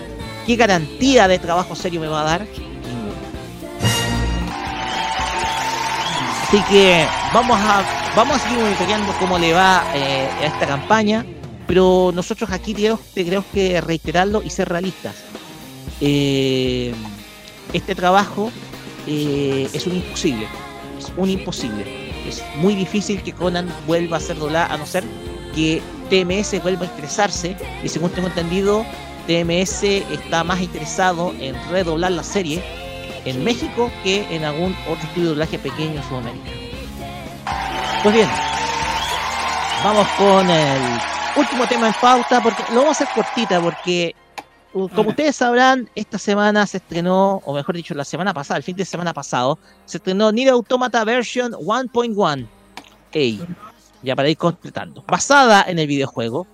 Y el capítulo número uno abarcó el abarcó la primera parte del videojuego. Ya, el asalto a la, el asalto a la industria, la primera parte del videojuego, porque uno que ha jugado el videojuego tiene que hacer las comparativas respecto a lo, a lo que vio en la serie. A ver, la, historia ha estado, está muy pero muy centrada en Chubina Inés. De hecho, no aparece eh, en la etapa del asalto al- a la industria, en la primera parte del videojuego, no aparecieron otras máquinas de la. No aparecieron otras máquinas que acompañaran a Tubi. Apareció Tubi sola y solamente habían explosiones que daban cuenta de que Tubi se estaba quedando sola, como es en el comienzo del videojuego. Eh, yo siento que bueno, también se mostró el ataque, eh, el ataque de las máquinas grandes a las fábricas, etcétera. Eh, también se mostró también eh, algunos aspectos de lucha. Se volvieron, se volvió muy viral nuevamente, y esto hay que decirlo, no de un carácter sexista, pero se esperaba de parte habitual. hay un culto a la parte trasera de 2B que Oye. eh, es verdad que se volvió nuevamente viral con la animación. Eh, está la aparición de 9S, recreando un poco el capítulo 2 de la, la parte 2 del videojuego, pero llevada también a la parte 1, claro está. La parte 2 aparecía 9S presentándose, había unas máquinas por ahí que daba inicio al videojuego en la parte 2. Eh, desde luego está la lucha en la bahía. Y ahí se cerró la serie. A mí se me hizo muy corto el capítulo, digamos. Y con una intro con lluvia. En donde, eh, con- recreando la intro de la portada del videojuego. A ver, ¿qué cosas tengo que decir yo al respecto? Yo siento que el equipo de animación que hizo adaptación se apresuró mucho en la primera parte. Sobre todo en cerrar eh, la primera parte del videojuego que debería tomar aproximadamente una hora y media jugarlo. y llevarlo a, a, a- a 20 a 23, 24 minutos es una tarea que eh, desde luego hace perder muchos componentes que sí tenía el videojuego que lo hacían interesante. Sobre todo la lucha de, hablo de la lucha de Tubi con la primera de las máquinas. Porque esa, esa, esa lucha más o menos te toma aproximadamente 20 minutos jugarlo. Pero la cortaron muchísimo y aquí fue Nine es el que destruyó la máquina. Digámoslo, por poner el spoiler. Y la parte de la bahía, eh, si bien se muestran muchas cosas propias de la. Muchas cosas propias de lo que sucede ahí dentro del videojuego, la resolución fue demasiado rápida. Porque todo al final termina con la explosión de las cajas negras. Al fin y al cabo, ustedes sabrán que como son androides, las memorias tanto de 2B como de 9S se almacenan en la estación espacial y vuelven a ser colocadas en otros cuerpos nuevos. Entonces, yo sentí que la serie se apresuró mucho en muchos detalles, eh, sobre todo en la intro del videojuego. Yo pienso que podría haberse dramatizado de una manera mucho distinta, podría haber tomado dos capítulos, claro está la primera parte, o podría haberse, un haberse hecho un capítulo XL de 40 minutos que podría haber recreado mejor esa parte. Pero como carta de presentación no está mal, la animación está muy bien, muy buena. Hubo polémicas por ahí, sobre todo por el intercambio entre 2D y 3D, sobre todo de las máquinas. Pero está muy bien la animación. Yo pienso que ahí no, no hay nada que decir. Es el estándar hoy en día del anime. Y desde luego, para mí, eh, la animación está muy buena. El diseño de 2D me encanta, es bellísimo. El de Nines también me encanta, a pesar que yo tengo una enorme animación con ese personaje. Pero principalmente el diseño de 2D me encantó, me encantó, me enamoró. Es un excelente diseño de personajes. Eh, las máquinas son iguales que en el videojuego. Todos los elementos tecnológicos son los mismos que en el videojuego. Pero yo pienso que el guion falló un poquitito. Se apresuró muchísimo. Yo pienso que con un capítulo de larga duración, esto hubiera, eh, hubiera sido, yo creo, eso un poquito mejor recreado. Así que eso es lo que yo puedo comentar del primer capítulo de esta serie. Y desde luego, como ustedes sabrán, eh, la serie se estrena todos los días sábado o domingo, dependiendo del el horario de, que ustedes tengan. Pero son generalmente los días sábados. Así que incluso eh, ya se informó de que la serie va a tener aparentemente 26 episodios. Así que... No sé si quieren hablar de algo al respecto.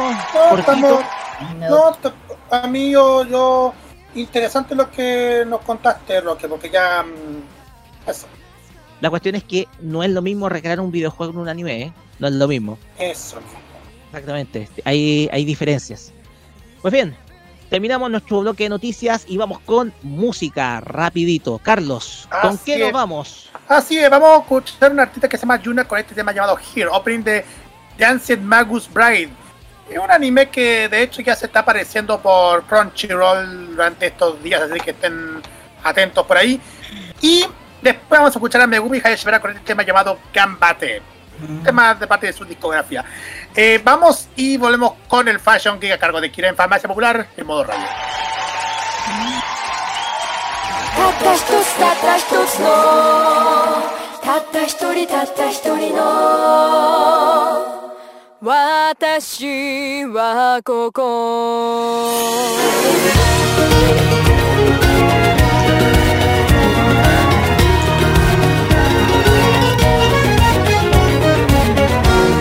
瓦礫の胸息もできない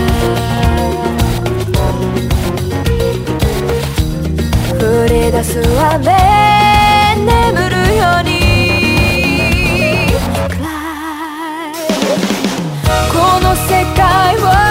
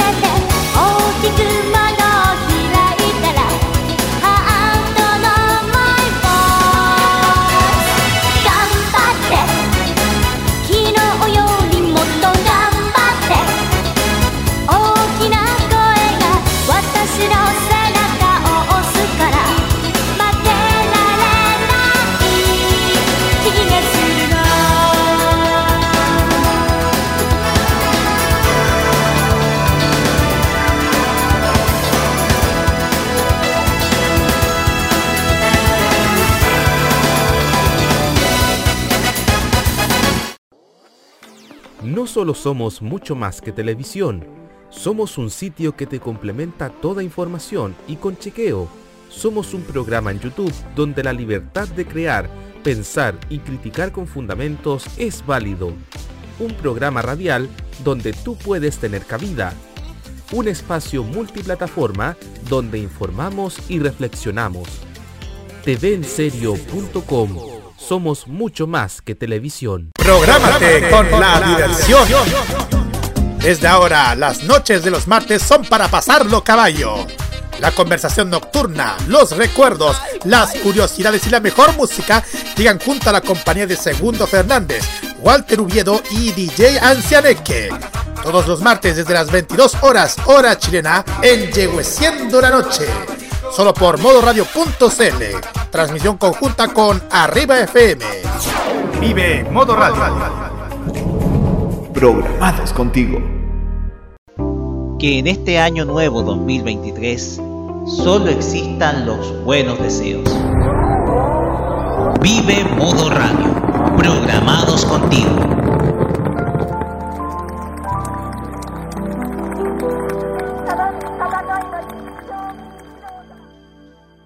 Moda de Oriente y las curiosidades de Japón están junto a Kira, su fashion geek, en Farmacia Popular.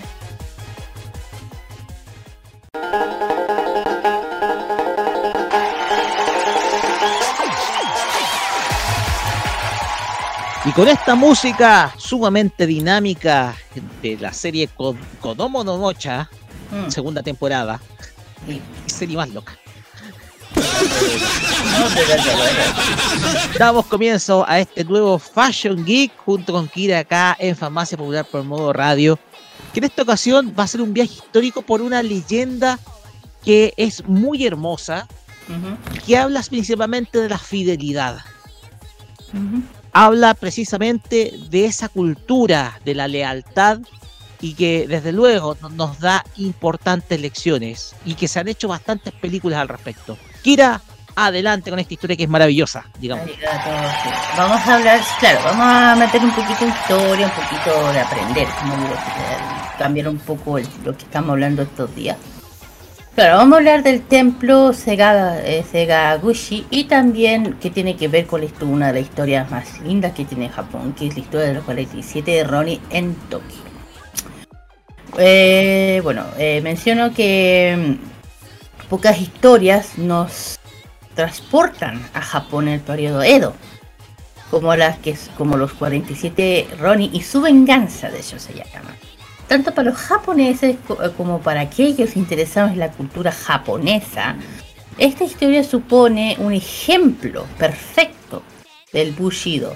Eh, eh, ya he dicho muchas veces que ese es un código ético de los samuráis. Una historia de justicia, lealtad, honor y sacrificio. Aunque siempre hay mucho más que decir. ¿no? Si, si solo fuera por la historia, a pesar de su po- popularidad, quizás no, no interesaría tanto en los viajeros. Estos 47 samuráis sin señor, por eso se dicen Ronnie, eh, que están, están enterrados justamente en el templo Seguchi, en Tokio. Por eso que este templo es muy importante, junto a su señor. O el, show- claro. Y esto hace que sea más fácil acudir a presentar nuestros respetos a sus tumbas, imaginar cómo fue su historia. Bueno, eh, antes de hablar del templo, no obstante, merece la pena de, de de- de saber la historia de estos hombres. Sin embargo, hay que dejar claro que aunque la historia está basada en hechos reales, la realidad es un poco más escurridiza, se puede decir, un poquito más. Bueno, ya saben que la historia de los 40 los 47 Rones es uno de los paisajes históricos más adaptados en las películas series de televisión, libros y obras de arte. Sin duda alguna. Por ejemplo, el perfecto como, eh, perfecto como la realidad y leyenda puede estreme- eh, este, mezclarse para formar un objeto de cultura popular. En primero, eh, la eh, contamos que la historia es su versión más popular, de hecho. El, el uno es el incidente de Ako, también conocido como la vendetta o la revancha de Ako. Es- se produjo cuando Asano Naga- eh, Naganori eh, Diamond, eh, la región Anko, agredió, al, agredió en el palacio de Edo a Kira Yoshinaka o Kira Yoshishi, Yoshisa, como saber debería pronunciarse su nombre, claro, eh, alto funcionario del gobierno. Y una de las versiones más populares se cuenta que la historia es que Kira no soportaba a Sano por lo que siempre intentaba eh, manchar su honor. Cuando Asano se, se cansó de mal- de- del maltrato de Kira, eh, blandió su, digo, eh, su espada en, al interior del castillo, del castillo Edo, el que, cono- el que se conoce como el incidente de la galería de los pinos. Asano agredió a Kira con su espada hiriéndole la cara, de los hombros, aunque sin conseguir matarlo, dado que estaba totalmente prohibido blandir, eh, blandir espada al interior del castillo Edo. Asano fue arrestado inmediatamente. Esa- en esa época eh, eh, existe una ley, eh, una ley que condena por igual a, dos partes de una disputa. Sin embargo, a pesar que todo, eh, de todo, Kira no fue condenado y a cambio Asano fue obligado a cometer se- seppuku, se- se- seppuku, claro, el mismo día, ya saben lo que es eso. Eh, ritual que se realiza en el jardín de la residencia Tamura, al- algo totalmente inapropiado para alguien de altura de Asano. Y bueno, la, y también eh, y la indignado para tratar a hablar de recién de los, de los años 47, de los 300 hombres de Asano, liberados por Oishi Yoshi- eh, Yoshio. Eh, bueno, y también, bueno, su nombre es, el nombre es Oshi Kuranosuke, tal como lo eh, se contó en Milford, de, en, de- en inglés de 1871. Eh, de, bueno, se decidieron vengar a la justa muerte de su señor. Para ellos planearon su venganza a pesar de saber que pagarían su vida tal hazaña. Para no levantar sospechas, se dispararon y, vi- y vivieron, vivieron como mercaderes, monjes durante varios años, o dos años más o menos.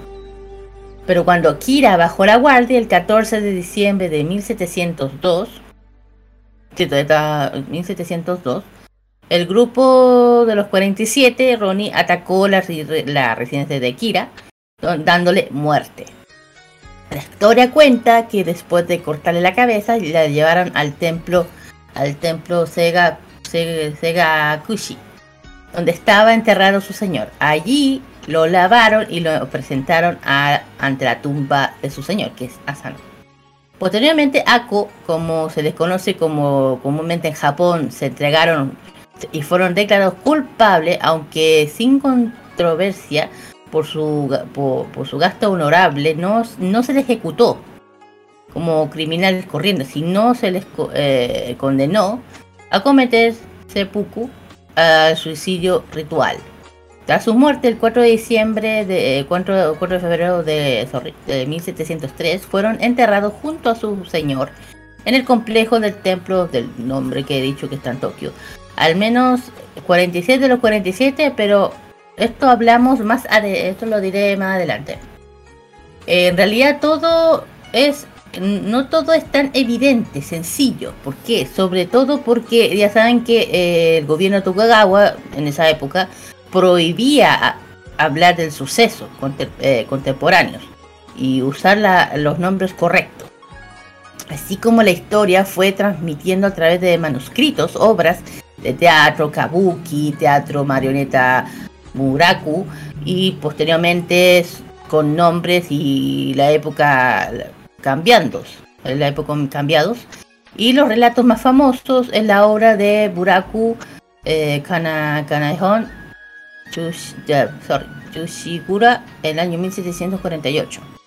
Esto hace difícil saber qué pasó realmente. A pesar que la historiador habla de la motivación muy diversa entre el grupo de los 47 Ronnie o Samurai sin señor, además que trata de entregarse al, gobierno. Supuestamente se envió al joven Terasaka Shike, Shikemon a informar el, éxito de la misión dada a su juventud.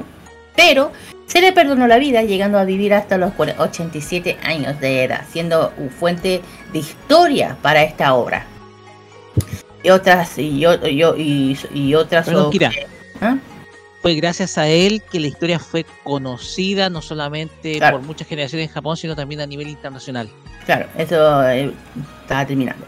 Sin embargo, para muchos historiadores eh, habría que hablar de 46, no 47. ¿Por qué? Porque Teresaka eh, era el único Ashigaru del grupo, es decir, el único samurái de clase baja. Así como el motivo de enviarle a contar la historia se ve como una manera de no mezclarse con él. Por otra parte, eh, los historiadores también hablan que el motivo de los 47 no era realmente la venganza, sino mostrar sus capacidades. Y si, eh, al, con- al- al encontrarse sin señor, los Ronnie no reciben su, eh, su el tema del de- el tema del arroz, con sostenerse económicamente. Con el- sus actos son así mostrarían una posible empleadores y su capacidad de llevar a cabo cualquier empresa. Eh, todo caso, en caso, la, tras la muerte de, Shogun de Tokugawa, en el año 1709, se, eh, se perdonó a los descendientes de los 47 Ronin. Esto llevó a un incremento increíble de las producciones literarias, como lo que acabo de mencionar, eh, eh, escénicas sobre los 47 Ronin.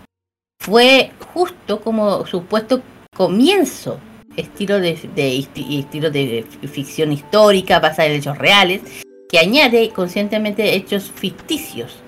Y bueno eh, como digo yo so- hay eso esto se un, un artículo de hecho hay un artículo que está en inglés que se llama The Capacity de of Churigura de Henry Smith.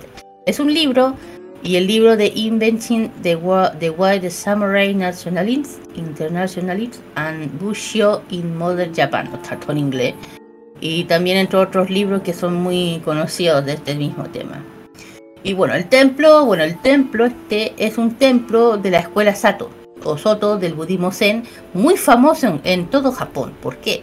Como, mo- como había mencionado, es aquí donde se puede eh, visitar las tumbas de los 47 y su señor, y fue construido cerca del antiguo castillo Edo, en el año 1612 por órdenes de Tokugawa.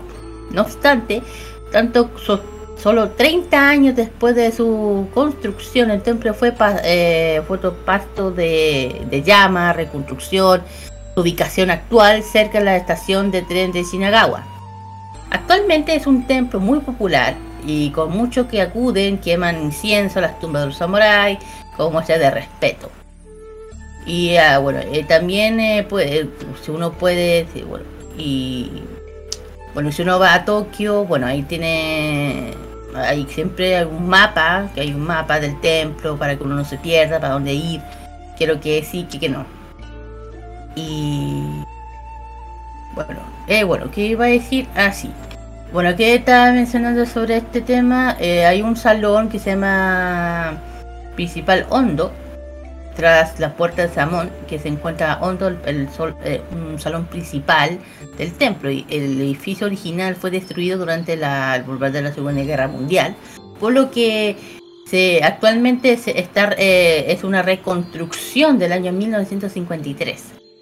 En su interior se encuentra imagen principal de Buda Gautama, ya saben. También eh, hay una estatua de Go- Gogen Keisan, dos de los principales maestros de la escuela Soto del budismo Zen, a lo que pertenece al templo. Es una ocasión que uno puede ver eh, al lado del templo y los monjes se forman a practicar la meditación, Sansen, a recitar su, sutras y, y oficia- o- o- o ceremonias oficiales.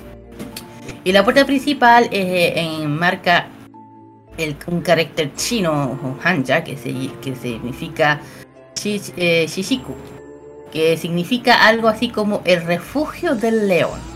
Es- Está escrito, eh, esta inscripción, esta referencia a la enseñanza de, Bu- de Buda Gautama, quien se dice que tiene la fuerza y el coraje de un león. También el elemento de la plaza central, en la estatua de Sawake Kodo, es uno de los maestros zen más importantes del siglo XX. Kodo dedicó su vida a enseñanza y revitalización de la meditación Sanzen, una práctica fundamental del budismo. Y bueno, al lado del salón eh, se encuentra la campana del templo, construida en 1943 gracias al esfuerzo de 41 abad. La campana suena por las mañanas cuando se inicia la práctica de la meditación Sanzen del del salón principal, también por la parte cuando se cierran las puertas. La campana originalmente se usó durante la periodo Edo y Meiji. Se encuentra expuesta al Museo Eh, Austriaco del Folclore de Viena. ¿Y por qué está allá? Bueno, el extremo de la plaza se encuentra el Salón de Kondo, cuyo pis- eh, segundo piso se puede ver la estatua de madera, de madera de los 47 Oni, o Ronnie, perdón, eh, enfrente de tres árboles de ciruelo, más queridos por los monjes del templo, ciruelo Shikara y el ciruelo, ciruelo Ho- Hochi y el ciruelo pie- y la piedra Chisome. Este que sí. genera bastante, ¿Ah? eh, árbol que genera flores bastante similares al, a los cerezos. Sí. Y claro, y bueno, Shikara recibe el nombre del hijo mayor del líder de los Ronin. Oishi, eh, O- Oishi Kurosuke eh, Shikara también participó con tan solo 16 años en la venganza contra Kira. Eh, esto fue sí, el, si no me equivoco, Shikara fue el único que no se hizo, no hizo el seppuku. No. No. eh, no. Eh, bueno, este sí el que preservó la historia. Exacto. Eh, se trasladó aquí desde su casa después de que fue, fuera condenado ajá, a cometer seppuku, suicidio ritual, pero eh, el, Ho- el Hochi es un regalo, es un regalo de la mujer de Asano, el señor de los 47 terrones, a la religión que cuidó de las tumbas de su esposo y de los 47. Cuenta la leyenda que cuando Asano se realizó, eh, realizó el seppuku, el eh, o suicidio ritual en el jardín de la residencia de Tamura, su sangre manchó esa piedra. O, eh, o, el otro árbol de de que se llamó Shizome. Y justo detrás se encuentra el pozo de Kubi Arai. Cuando los Ronin mataron a Akira, fueron al templo de Sekuchi para presentar lo que había mencionado antes, la tumba de su señor, o sea, la, cabeza. Y al llegar ahí, eh, acercarse a la tumba de Asano, limpiaron la cabeza eh, de capacidad, de, ya saben, de Akira. En el pozo eh, lo colocaron frente a la tumba. Ahí hay, hay un nombre, pozo, puesto como kubi significa cuello, arai significa lavar.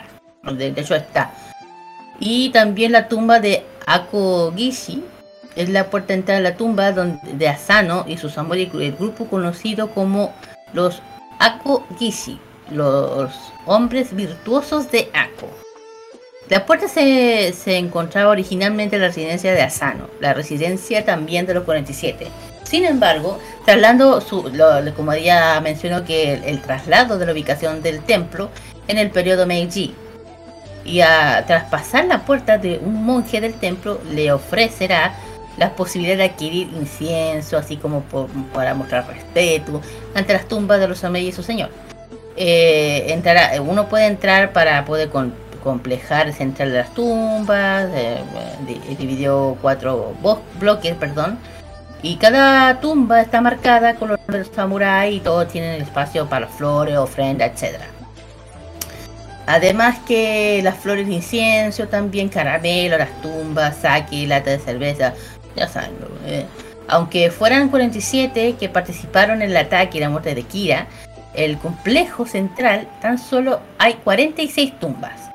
Tal como lo había mencionado antes, tras el ataque de Oishima que, ma- que mandó al joven Teresaka a, informar del éxito de la, de la misión, el Ba- Bafuku lo perdonó la vida y vivió, ya dije, fue el único que sobrevivió, el único que quedó. Y así que eh, las 46 tumbas se encuentran solo aquellos que sentenciaron a realizar el sukuku o, situa ritual, que fue el 4 de febrero del año 1703. Y bueno, y ahí se encuentran bloques, las tumbas, dos tumbas, eh, son las tumbas de Asano y de su mujer, Yoseini, o sea, las dos. Además de las tumbas, eh, también hay la tumba de recuerdo de Teresaka, que está también de manera de- de- donde eh, descansa junto a sus compañeros, se lo enterraron el- ahí mismo. Por otro lado, la tumba también está de Kayono eh, Senpei, que también quería participar en la venganza, que- pero al final no pudo. y que vio forzado a, también a cometer seppuku ante el ataque que puesto a su familia. Se habían puesto a, su, a la par por, el tema de participar. Bueno, y bueno, lo también, eh, no bueno, otro, un- eh, otro tema que el templo no, eh, o sea, el, el cuerpo de Teresa, el, no se encuentra el cuerpo de Teresa acá, como mencioné. Lo que se, porque es un cenotafio, una tumba memorial, donde no se encuentra ningún cuerpo. La verdadera tumba se encuentra en el cementerio de- el del templo Sokechi, en la zona de Koshikawa, cerca de los jardines, de jardines, sorry, de jardines de eh, Koishikawa Korakuen en el Tokyo Dome. Ahí están. Bueno, eh, y también hay un festival que se llama Festival Akukeishi Sai en honor a los 47 Ronin. ¿Cuándo? Bueno, este es un festival que se hace en invierno. Bueno, ya se hizo. Eh, el- por de esta temporada. Sí, más o menos. De hecho, ya fue. De los 47, es decir, que todo lo- todos los años, el 14 de diciembre, eh, el llena de templos, puestos la comida de bebida, destacar la servicio, el servicio religioso, etcétera Eh, y también recuerdo los Roni, especialmente el desfile de Gishi, para ocasiones 47, eh, voluntarios que se visten como los Roni y, y hacen posición de- del templo y a los pies del torre, de la torre de Tokio. Ajá, hasta la tumba del señor Asano, ya en el templo. Y bueno, el festival también hay uno que es de primavera, que se da todos los años, que comienza en abril. Y normalmente son tres días, de 1, 2 y 3 de abril. Para ocasiones hay un servicio también lo mismo. Recuerdo, festival que se permite de manera excepcional entrar al salón principal para que ver los tesoros, imagen de su interior. Bueno, eh, también hay otros sitios importantes si uno quiere, por ejemplo, visitar la antigua residencia de Akira, la tumba de Teresaka, que ya dije dónde está. Y bueno, eh, si uno está interesado, si uno está en, en Tokio, cómo llegar, bueno, están, eh, cómo llegar, eh, bueno, está bien conectarse gracias al metro de Tokio, se encuentra a pocos pasos del metro eh, del mismo nombre del templo, en la línea Toei, Toei Asakusa, salida A2. Si a alguien le sirve, no lo sé. Bueno, eso es un poco de lo que podemos hablar de lo que es realmente la verdadera historia de los 47 Ronnie y su señor. Bueno, como dicen, son 46, no 47. Eh, que es una historia eh, bien.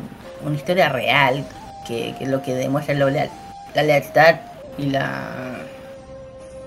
El respeto y la lealtad hacia alguien, hacia alguien importante.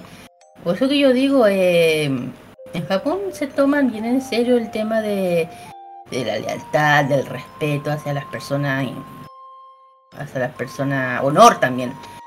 La justicia, lealtad, honor, sac- sacrificio, que eso significa, eh, son palabras que para los japoneses significan mucho. Por eso que allá las cosas eh, son muy diferentes aquí. Eh, por ejemplo, si allá si vas a Japón tienes que referir, por ejemplo, una, cosa. Sí o sí tienes que referirte de forma honorífica a las personas que son mayores que tú. Porque hay un respeto, hay una, un, un respeto. Lamentablemente aquí en Latinoamérica no existe. Y bueno, eh, una historia interesante, muy bonita, como dijo Roque, ha, ha sido, yo lo mencioné, ha sido adaptada en muchas películas, en muchas ya, eh, obras de teatro, etcétera, etcétera. Bueno, si uno quis- quería, alguien tenía duda aquí, cuál era la verdadera historia, es esta. Esta es la verdadera historia de los 47 Ronnie. Como hace poco hubo una película de que lo hizo Keith Cristo, eh, el Rips, el Rips, el... Bueno, el Rips... Keanu eh, Reeves. Keanu Reeves. Keanu Reeves hace poco, bueno, hace poco también hizo justamente una película que de hecho fuera, fuera del backstage con los chicos habían comentado que él justamente hizo esta película basada en esta historia real. Claro, es que, que digo yo, no a mucho a los japoneses no le, no le que sea en inglés no es algo que le agrade mucho, pero fuera de eso que eh, terminó siendo muy buena, es muy excelente, muy buena. Eh, de hecho, Keanu se, se metió, se, se metió mucho en lo que es re- representar una historia como esta, porque hasta él mismo se aprendió japonés, por eso lo digo. Eh, así que nada, yo siento que son historias interesantes que uno debería siempre ah, escuchar, aprender. Si uno ya si uno está interesado en la cultura japonesa, bueno, esta es una, chiquillo. Ujú, Roque. Así es. Eh, a ver, la historia de los 47 Ronin eh, ilustra un poco lo que era la cultura de la época Edo. Pongamos en contexto. En la época Edo, los samuráis eran una clase privilegiada dentro de la sociedad. Mm, Era una clase muy privilegiada dentro de la sociedad. Tenían un rango mucho más alto en la pirámide social japonesa en la época Edo, porque no solamente eran los sirvientes de un señor, de un señor feudal, mm. eran también los protectores de todas sus tierras y recibían los beneficios precisamente que les entregaba precisamente su señor. Cuando el, cuando el señor feudal se moría, ya ahí los samuráis a los cuales servían dejaban de ser unos privilegiados y pasaban a ser ronin, un término que se usa para describir muchas situaciones a los japoneses, por ejemplo, a los estudiantes fracasados, sobre todo al ingresar eh, eh, eh, a las pruebas universitarias, también se les conoce como ronin. ¿Por qué? Porque son eh, fracasaron en su intento de poder eh, acceder a educación superior y tener mayores privilegios. Exacto. Entonces, un ronin es una persona que perdió sus privilegios. Eso es lo que hay que describir. No es un vagabundo, No. sino que es una persona que antes tenía muchos privilegios, pero que los perdió luego que su señor se muriera. Sí, pero también Entonces- es como una libertad también. Exactamente. o- Sí, pero el tema acá es que eh, cuando el samurái pierde a su señor, eh, pueden surgir muchas formas para poder reivindicar su memoria. Una de ellas, buscando la venganza y asesinar a quien mató a su señor, como lo que pasó en esta historia, o simplemente renunciar a ella. Mm, Desde luego tenían que pagar un precio, y ese precio era la muerte. Y si pagaban con la muerte, la forma de hacerlo era de la forma más honorable con la cual se puede morir en Japón, que es con el seppuku. Claro. El seppuku es un ritual de es un ritual de autoeliminación para evitar usar otra palabra, bajo la cual los samuráis se estómago y después se le cortaba la cabeza. No, no, no. ¿O No, no? no, no, no, no, no. No, no, no, no, me equivoqué. No, no, no, no. El seppuku, no. Es, eh, a ver, es una forma, se tiene que arrodillar, se tiene, o sea, con un kimono blanco, ya sabes por qué. Y con la espada, la katana propia del samurái, tiene que ser de su, su propia espada. Se lo tiene que dar vuelta y se lo tiene que enterar donde está el corazón. Ahí, fuf para adentro. Eso es. Ay. Ese es el seppuku. Ahí, pum, ahí se lo entierra y esa es una forma de morir. ¿Por qué? Porque lo tienen que enterrar en el corazón. ¿Por qué? Porque en el corazón está todo eso. Entonces ahí, pum, y, ahí, y ahí donde cuando muere queda con con el con las manos, con las dos manos en su espada y ahí lo, los que estén alrededor de él lo sacan de su posición y lo y lo llevan a quemar. Pero hay diferentes tipos de seppuku. En unas, en unas ocasiones eh, se terminan pero- siendo decapitados.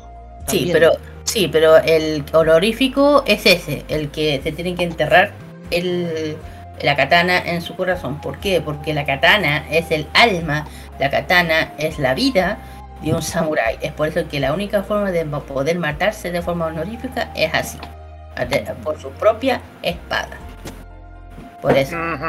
Yo concuerdo con cada uno de ustedes. Igual me sorprendió muchísimo que este templo, el, Sen- el templo Senga- Sengakuji, tiene muchísima historia con lo que comentaste, Kira, acerca de, de los 47 Ronin. Claro. De hecho, le doy a dar un ejemplo, Samurai X. ¿Por qué creen que se llama Runori Kenshin? Ya, pues. Por eso.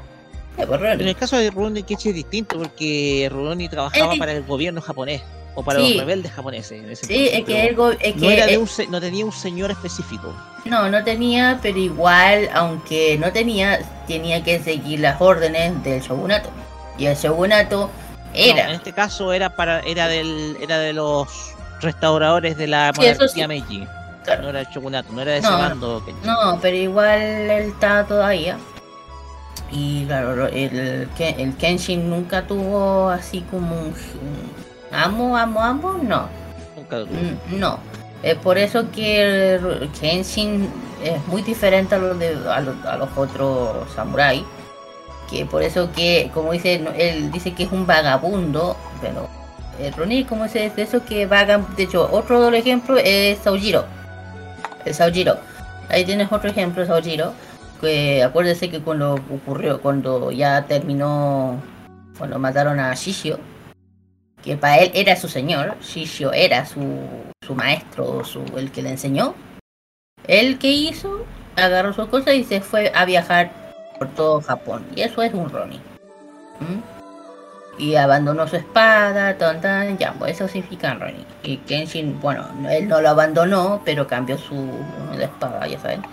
Pero es lo que es un Ronin, exactamente eso.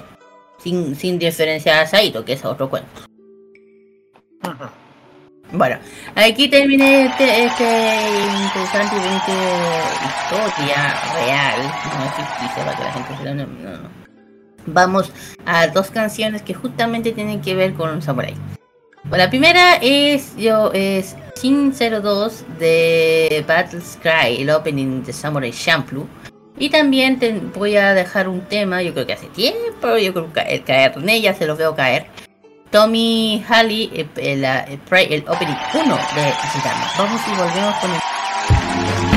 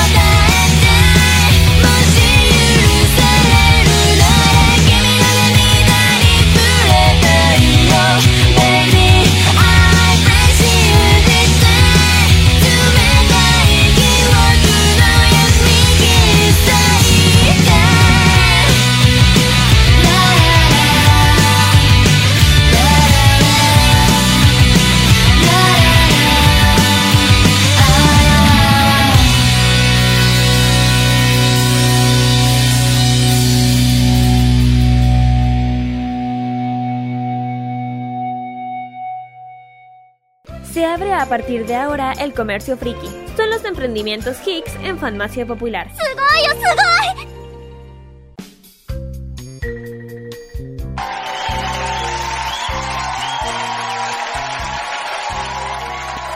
Oh, ok, ya hemos vuelto ya a del Fashion Geek, vamos a con los emprendimientos. Primero vamos a, a esta tienda que se llama Story S-I-L. Es una tienda, bueno, eh, de papelerías, kawaii, K-pop y mucho más. Es una tienda que se dedica a no solamente a cosas kawaii o cosas de K-pop, también cosas kawaii de Sune. Productos como pantuflas de, de Naruto también, también hablando de K-pop. También tienen disponible el blinder tamaño A5 ideal coleccionado para los photocard, que ya saben que hoy en día son uno de los más, son uno de los productos K-pop más pedidos por la Phantom. Y también, eh, también prota photocard para proteger las tarjetas de una forma muy kawaii. También ofrecen mochilas de todo tipo, bien, bien kawaii, bien con alto peluches como habitual, también, también de películas como Harry Potter, también la Kurumika, también de series como Kimetsu no Yaiba, Sailor Moon, la famosa Hello Kitty, de todo un poco. Y bueno, sin dejar de lado lo que siempre digo, el tema del K-pop también tiene mucho que ver, eh, cosas que de Corea, eh, productos, eh, o sea, si uno, por ejemplo, un bello muy kawaii, ideal para guardar tu colección, ya dije, tienen lo que uno busca de- para las photocard para poder guardarlo, ya que la photocard ya dije que es una de las cosas más que uno siempre busca, lo sé porque estoy en uno y no paran de pedir. Bueno, también tienen a la venta disponible la variedad de Lomo Card, que es otra variedad, colecciones de Strike Kids, de Twice, Blackpink, BTS, etc. Y también tienen eh, otras cosas, productos eh, de moda kawaii, bellos gorros 3 en 1, gorros bufandas muy calentito acá, de demasiado kawaii, pero esto ya sirve para el invierno ya. también cosas de Totoro, también cosas de la estudio Ghibli. De, bueno, tiene todo, de todo un poco de lo que nos gusta este mundo tanto del K-pop como el mundo del mundo friki kawaii de. El tema es dónde están. donde están en instagram.com slash tore-sil. Eh, ah, también tienen un local en, Valpa- en Avenida Valparaíso 363, local 120, en la Galería Fontana, ahí en Viña del Mar. Hacen envíos a todo el país, eh, pueden hacer consultas a través de la mensaje privado o por el WhatsApp que está dentro del Instagram de esta tienda. Bien, vamos al otro emprendimiento y esto tiene que ver con el Imperio Friki un emprendimiento que lo que según el mensaje dice que, que hace el modelado a mano e impresión 3D, elaboración y confección de cosas frikis, todos hechos a mano. Así es, todos hechos a mano. Ahí pueden encontrar un montón de productos relacionados con la cultura friki hechos a mano. Ponte tú. Pueden encontrar hasta un kimono, un jaori o un kimono, modelo unisex encima. Pueden encontrar también otro, unos aritos Tanjiro Kamado de Kinetsu no Yaiba. Eh, si les gustan los videojuegos, también está el escudo giliano de Link, que también hecho a mano. También otro, otra figura más, por ejemplo, un Mera Mera no Mi, fruta del diablo, ese de One Piece. También lo pueden hacer pedido. Máscaras, llaveros, eh, hasta lo pueden encontrar una, a unas impresiones de, de cositas ya una vez ya pasar la Navidad, pero pueden putarlo para alguna colección. Puerta Hablante, Alicia en el País de las Maravillas, Picaporte. em, Chara Loki Sylvie, de la serie Loki. O hasta incluso la máscara de Pink Soldier del juego de calamar. Mira tú. Bueno, hay un montón de productos que están disponibles, hacen pedidos especiales. Hacen, pueden hacer pedidos especiales porque ahí también tiene cotizaciones personalizadas. También en el sitio web, hay un sitio web que está de, de hay un sitio donde se encuentran los productos que están a disposición. Eh, algunos productos que les gustaría, por ejemplo, está el Morpher de Power Rangers o algunos más. Donde puedan estar, están en instagram.com slash el o también el sitio web de feriafriki.cl donde se encuentra todo el mundo de esto, lo que están ofreciendo. Como dije, hacen cotizaciones personalizadas, chiquillos, por si quieren hacer alguna duda y pueden hacerlo a través de mensaje privado de las redes sociales. Así es, bueno, ahora vamos a los temas de los avisos clasificados. Comienzo. Bueno, primero se viene, ya saben, la anime, la Expo Anime 2023. Viene, eh, van a ser tres días, 3, 4 y 5 de febrero, viernes, sábado y domingo. Esto va a ser en, la estación Mapucho, como siempre se ha hecho. Van a haber grandes invitados importantes, como un, eh, la gran Anison y también eh, Seiyu Sasa- Sayaka Sasaki. También el legendario artista de videojuegos de la NK, Eiji Shiroi. Y también va a estar presente el que yo había mencionado la otra vez, el cantautor, el opening de Hunter x Hunter, Masatoshi Ono. Bueno, y también, perdón, y también va a venir John- eh, Johnny Hioli de las canciones de Sony. Y bueno, también van a haber muchas, eh, van a haber cosas muy entretenidas, van a haber eh, una cosa que, lo que sí va, sí que nos quedamos acreditados, por favor, necesito ver esto. El Shigetsu, clase de, de, de Kitsuke, postura de kimono, y eso lo necesito ver. Y también va a haber mo- demostraciones de talleres de artes marciales, como de Nigata, o sea, el tema como de los kendo. Y también grupos de baile, Just Dance Free Play también, como siempre. También va a haber, van a haber concursos, concursos de ramen picante, de sandías, idols, también torneos Free Play, también el video game, el, mundo gamer también está presente aquí. También eh, grupo de baile, también el K-pop también, no, también está. Y también vamos a tener, eh, ¿cómo se llama? Eh, bueno, competencia cosplay, eh, también y bueno, pa- eh, pasarela cosplay también y mucho y talleres y mucho más. Carlos. Bueno, también eh, hay otro evento que se va a realizar el próximo 22 de enero, que es el Chambrose. Que mm, hay en este, en este evento que lo está realizando RHX Producciones, tiene relacionado con el cumpleaños de Lanshan. También eh, tiene gastronomía asiática, tiendas, trillas y concursos para celebrar una, un lugar, un evento 100% chino. Dice que van a contar con tiendas temáticas del Boy Love Girls Love. Eh, va a tener la participación especial de Carolina Nasingin, donde va a interpretar textos de Mo Dao Sushi y Chan Wan Sifu. Eh, también va a haber un espectáculo de tambores y platillos con danza nunca antes vista en una feria con leones chinos a cargo de Folung Men Antumapu.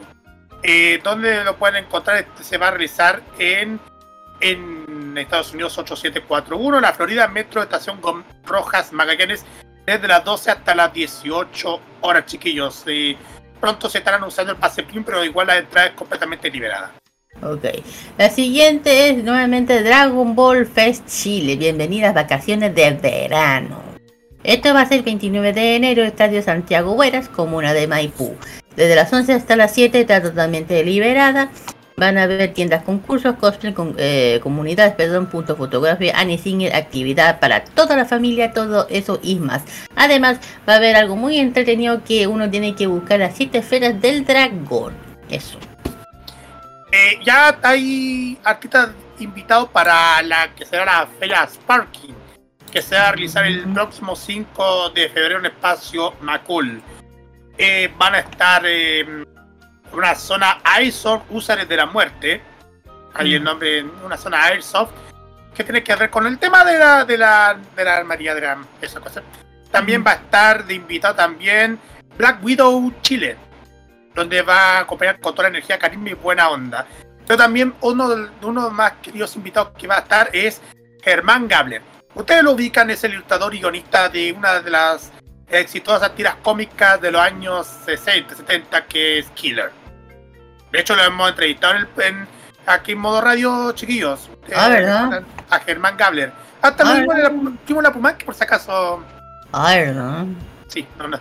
En fin, Feria Sparking Summer, donde va a haber tiendas temáticas, eh, invitados, videojuegos, cámaras 360, comunidad de concursos y más. Se va a realizar en Espacio Macul el domingo 5 de febrero, desde las 12 hasta las 20 horas. Padre Fernando Cifuentes Gres 4834, a paso del metro estación Los Presidentes. La entrada es completamente gratuita. Bueno, la siguiente, bueno, eh, empieza, este es un evento que empieza mañana, Tomodachi Summer. Esto se va a realizar mañana 15 de enero de las 11 hasta las 7, pa- eh, Parque Cultural de Valparaíso. Nos vamos para Viña, a la quinta. Entrada totalmente liberada. Esto es, eh, bueno, eh, estaremos en eh, Feria Tomodachi Summer, realizar aquí, el, en Valparaíso, Centro Cultural Valparaíso, mismo nombre.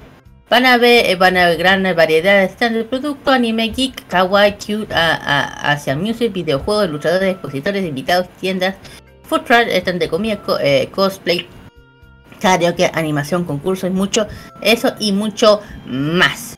¿Qué más? El último que voy a decirles es la Feria Geek Coronel. Una feria que, según el mensaje, va a haber montones de sorpresas, cosplay, tiendas, expositores, concursos, Just Dance, K-pop, música y muchísimo más. Grandes invitados van a estar, por ejemplo, va a estar el animador Otakin. También va, es un Annie Singer también. También va a estar eh, también de cosplay invitada Poppy Card. Y también de cosplay invitado también va a estar Shinobi Red ellos van a eh, formar parte del jurado para las para los para los, para los que serán los eventos de cosplayer dentro de la feria. La cita se va a realizar en el gimnasio municipal de Coronel, allá en el sur, del 21 al 22 de enero de este año, de 11 a 21 horas. La entrada también es completamente liberada, y con esto termino. Ya, yo vengo con el último y aquí termino también. Vamos a con la Expo Hobby. Sí, señor, la Expo Hobby ya empieza y esto de- esto va el sábado 18 de febrero del 2023, pero esta vez esto va a ser el estadio municipal de Ángel Navarrete Candia. Esto es en Limache, vuelve a, Limache la gran Expo Hobby. Está bien. Esto es de las 12 a 20 horas entrada totalmente gratuita. Va, bueno, van a haber muchas cosas entretenidas. eh, varios invitados, gran copa cosplay, cosplay a ley, K-pop dance, cover dance, perdón, competencia K-pop, torneo de videojuegos, zona gamer, Just Dance Party, módulo de VR y Oculus, ok. Sector de luchaciones, Expo Japón, tiendas de expositores, comunidad invitada, sector de food y alimentos, batalla de medieval, típico de la, eh, típico de la Expo Hobby, y mucho más. La entrada totalmente gratuita para poder disfrutar en un evento veraniego en Limache, que la región también tiene derecho a tener eventos, mega eventos como la Expo. Aquí, aquí yo termino y vamos con las dos canciones. Viene el- mi lado que tanto amo, que es el K-pop. Vamos con la chica, bueno, la chica que estuvo, que están, que estuvo en el aniversario. Que hablo de la chica de Dreamcatcher con su tema Breaking Out en versión en, japonés. Y también sin dejar otra que también la rompen en todos los billboards en todos en todos los, en todos los eventos. Y Hablo de la ITZY con No Shy también versión japonesa. Vamos y volvemos con la reseña City Pop.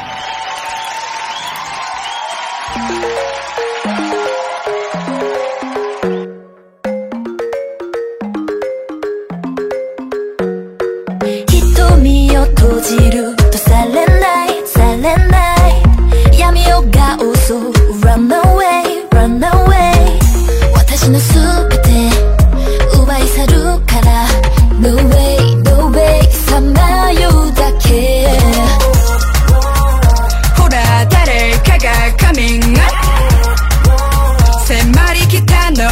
ど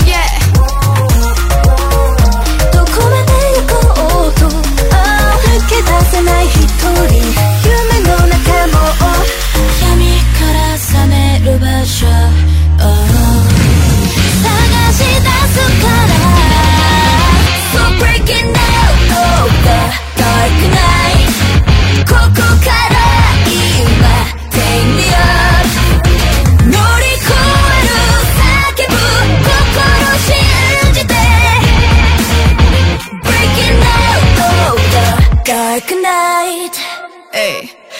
り抜けてくる。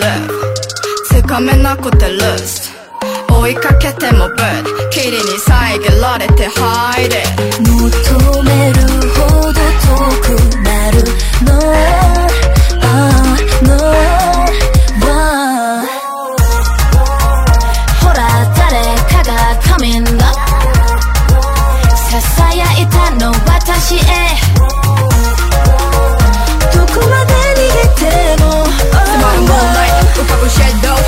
音だけが響く闇から覚める場所。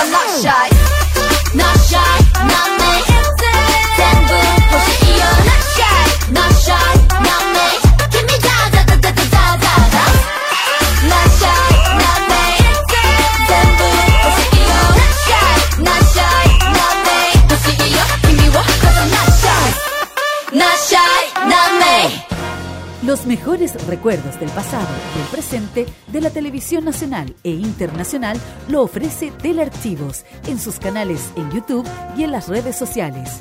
Transpórtate a los recuerdos que dejaron en la memoria colectiva en Telearchivos Retro. Conozca cómo ha sido el presente durante los últimos años en Telearchivos Moderno y revisa los mejores archivos en imágenes a través de nuestras redes sociales en Facebook e Instagram. Déjanos tu comentario en nuestro extenso material de archivo, que cada día crece más y más gracias a nuestros constantes archivos. Entra y suscríbete en youtube.com, dale like en nuestras redes sociales y disfruta de estos grandes recuerdos. Telearchivos, rescatando el pasado y el presente de nuestras vidas. Prográmate con los clásicos. Los miércoles desde las 21 hasta las 23 horas, hora chilena, encuéntrate con los grandes éxitos de la música que se han transformado en un clásico. Todas las semanas, Rocky Espinosa te lleva a un recorrido de 50 años de música y distintos estilos a través del clásico de los miércoles. Modo clásico. Vive Modo Radio. Programados contigo. Este nuevo año, disfruta de las noticias y la mejor música en nuestra compañía. Este 2023, vive modo radio. Programados contigo. Porque la ciudad de noche tiene su propia banda sonora. Rocky nos cuenta la historia de un artista en la reseña City Pop en Fanmacia Popular.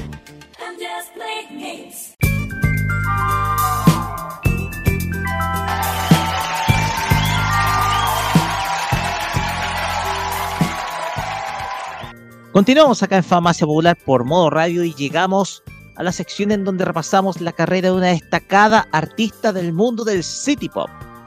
Como se habla, es la reseña City Pop, que en esta oportunidad vamos a viajar a la década de los 80 para escuchar a un artista muy diferente a lo que uno puede conocer dentro del universo musical pop de Japón, sobre todo a nivel de largo alcance porque se mostró muy diferente, es un artista que se distingue precisamente con otro tipo de estilo, en donde su música está basada principalmente en los sintetizadores.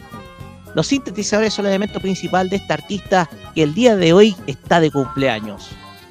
A partir de ahora pasamos a escuchar y revisar la carrera y música de Tomoko Aran.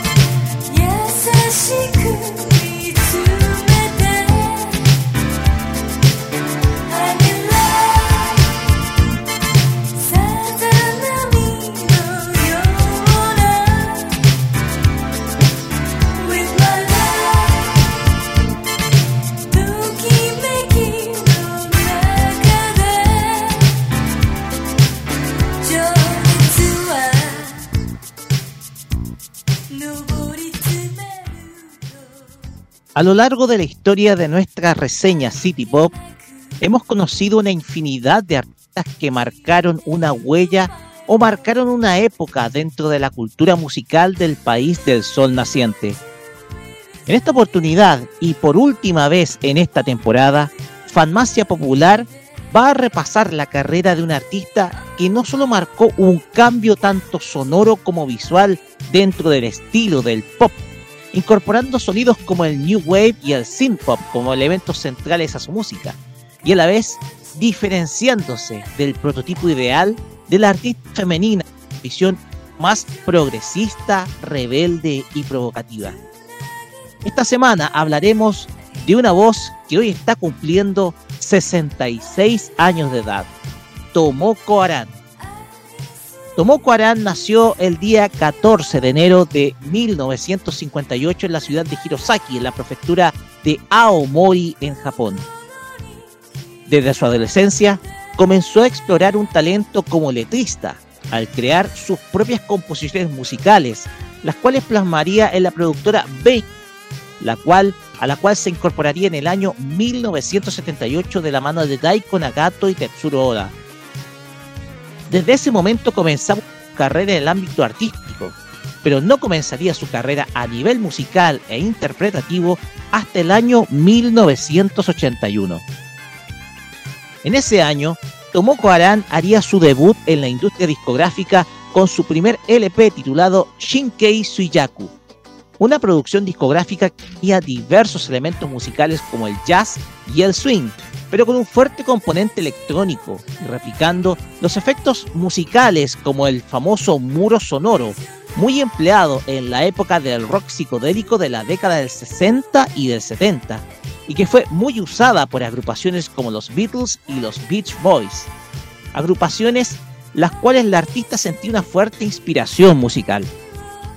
Esto se replicaría al año siguiente en 1982, en donde lanzaría su segunda producción titulada Shik- Shikisai Kankaku, en donde se puede ver esta vez la influencia de agrupaciones musicales de moda en ese entonces como Hollow Notes, manteniendo una presencia musical sin pop y explorando varios otros estilos entre los que se encuentran el new wave, el pop rock y el jazz, estilo por el cual siempre sintió una atracción y que siempre gustó explorar y que se da en cada una de sus producciones. Sin embargo, Su momento más exitoso llegaría en el año 1983 con el lanzamiento de su tercer disco titulado Fuyu Kukan, un disco que logró tener mucho éxito y que contendría las canciones más emblemáticas de esta artista, entre las que se encuentran Midnight Pretenders, una de las canciones más reproducidas del estilo city pop en redes sociales y que llevó al artista a un estatus de culto, además de otros temas como I'm in Love, la que estábamos escuchando, y Hitunatsu no Travetsutori. Este disco se caracteriza por ser uno de los más comerciales del artista en donde se puede apreciar un sonido puramente synth pop, con muchos sintetizadores e instrumentos musicales electrónicos, además de tener tendencias musicales hacia el new wave y el post-disco con letras sumamente provocativas para una sociedad tan conservadora como la japonesa de ese momento, sumando a la portada del mismo, la cual es considerada como una de las más icónicas dentro de la industria musical japonesa. Ante el éxito de esta producción, se veía muy difícil de igualar, y vendría así su cuarto disco del año 1984 titulado More Relax, el cual continuaría con la tendencia del anterior, e igualmente se destacaría a nivel comercial con canciones como Relax y Slow Nights. Al año siguiente lanzaría su quinta producción titulada Imitation Lonely, el cual hace uso de sonidos mucho más comerciales como el pop rock, el cual estuvo en completo auge en ese momento, pero sin renunciar al sonido con sintetizador, siempre presente, siendo el synth pop el elemento musical eje en cada una de sus producciones musicales. Toda esta estética musical se repetiría en los años posteriores con sus discos Last Goodbye de 1986, Mind Games de 1987, cada en una canción de John Lennon, Stay in My Eyes de 1989, en donde da muestra de un estilo musical mucho más pop y coherente con la llegada de la nueva década. Su carrera musical tomaría una pausa definitiva en el año 1990, lanzando un single titulado Everything, y posteriormente en 1991 lanzaría su último LP que sería compilatorio, titulado Sunnyside Memories, en donde recopila canciones del periodo de 1985 y 1988, para después realizar una pausa indefinida a nivel discográfica. ¿Por qué Tomoko Aran es considerada como una de las cantantes más icónicas de la década de los 80 en Japón y en el contexto internacional de fans del city pop? Esta artista, desde todo punto de vista, rompe con los moldes de lo que bien podemos considerar como el perfil del, de la idol, del cual es conocido dentro de la industria de la música pop del país del sol naciente, sin dejar de lado la evidente belleza de la misma. Su estética es mucho más coherente con el perfil propio de un artista occidental de la década de los 80 en donde se muestra mucho su perfil de cantante de rock, con un cabello con mucho volumen por el uso de fijador y una estética futurista propia de las canciones que ella interpreta, cuya estética musical se deriva del New Wave de los 80s y el synth pop, el cual siempre ha estado presente en cada una de las producciones musicales en la cual ha participado. Desde luego, ese perfil le permitió diferenciarse de otras artistas del momento, mostrándose mucho más atrevida para los parámetros establecidos a las artistas femeninas de ese entonces. Respecto a esa imagen de Tomoko Aran como artista, esta se ve ilustrada en la portada de su disco más emblemático, Fuyu Kukan de 1983, en donde la artista aparece vestida con un uniforme color rosa y sosteniendo una máquina de escribir color rojo, mostrando la pinta de una secretaria u oficinista muy poco sobria y mucho más atrevida a los ojos profesionales, flotando en un espacio completamente azul. La portada de ese disco es considerada como una imagen de culto propia de la década y se ha convertido en uno de los más vendidos dentro del mundo city pop actual, elevándose a la misma categoría de otros discos como Variety de 1984 de Mariya Takeuchi y Pocket Park de 1979 de la fallecida Miki Matsuhara. Otro aspecto importante de Tomoko Aran está en las letras de sus canciones, las cuales se distinguían de muchas otras artistas de su momento.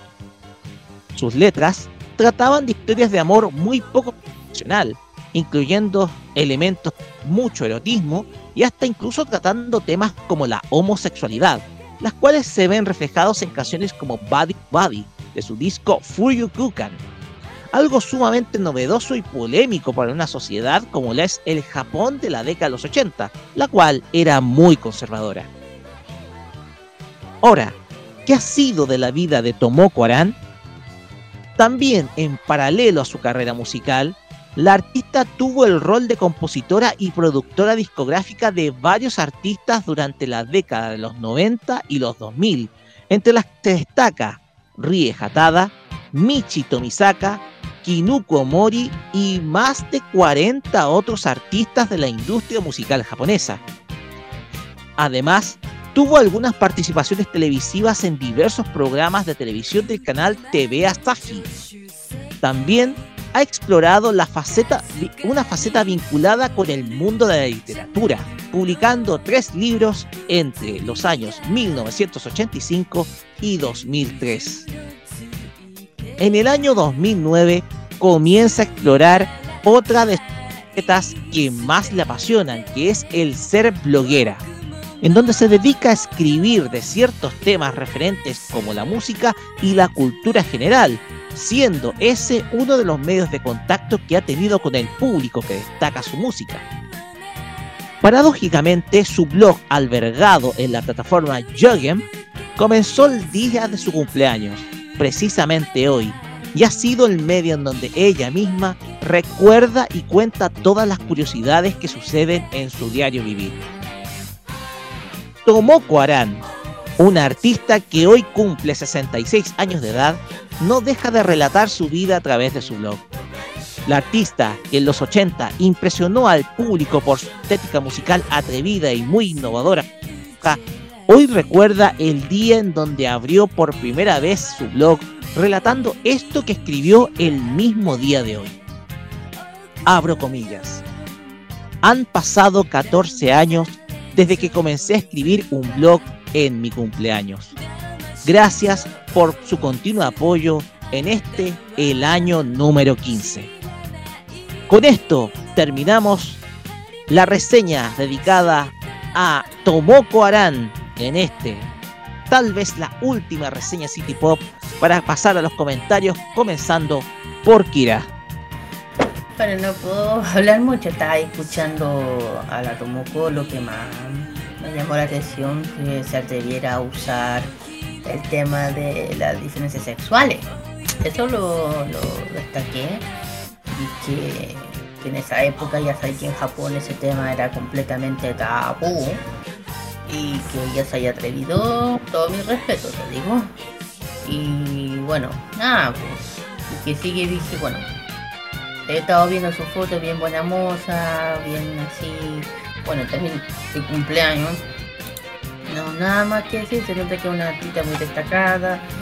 Y ya digo, lo, que, todo mi respeto, ya dije que, que se haya atrevido a hablar sobre ese tema que ya dije que es bien delicado en Japón, que es el tema de la- las diferencias sexuales. Entonces nada, ahí con eso ya sabes, se, se, se llegó, se llevó mi respeto. Hecho, igual. Ah, yo tenía que. Yo estaba a punto de decir hasta que me dijiste Carlos Pinto. Carlos Pinto. Ya. No, pero igual debería decir una cosa. Tomo Karan también es una, una gran artista, hay que decirlo. Interpretó numerosos temas, pero también se metió muchísimo en el tema. Bueno, si no me equivoco, también se metió en el mundo de la música anime. Porque interpretó el opening de. El primer opening de Chimaruko-chan y también interpretó oh, un ending de un OVA de Creamy Mami. También. Mm. Exactamente, un dato, un dato anecdótico para que, para que te cacha porque hay, aunque también aparte de eso se encuentra el mundo del anime que interpreta Tomo Karan.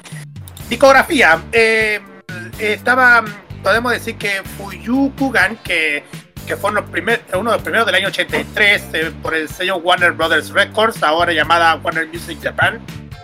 Imitation Lonely del año 85. También está ot- otros que se llama More Relax del año 84. Last Goodbye del año 86.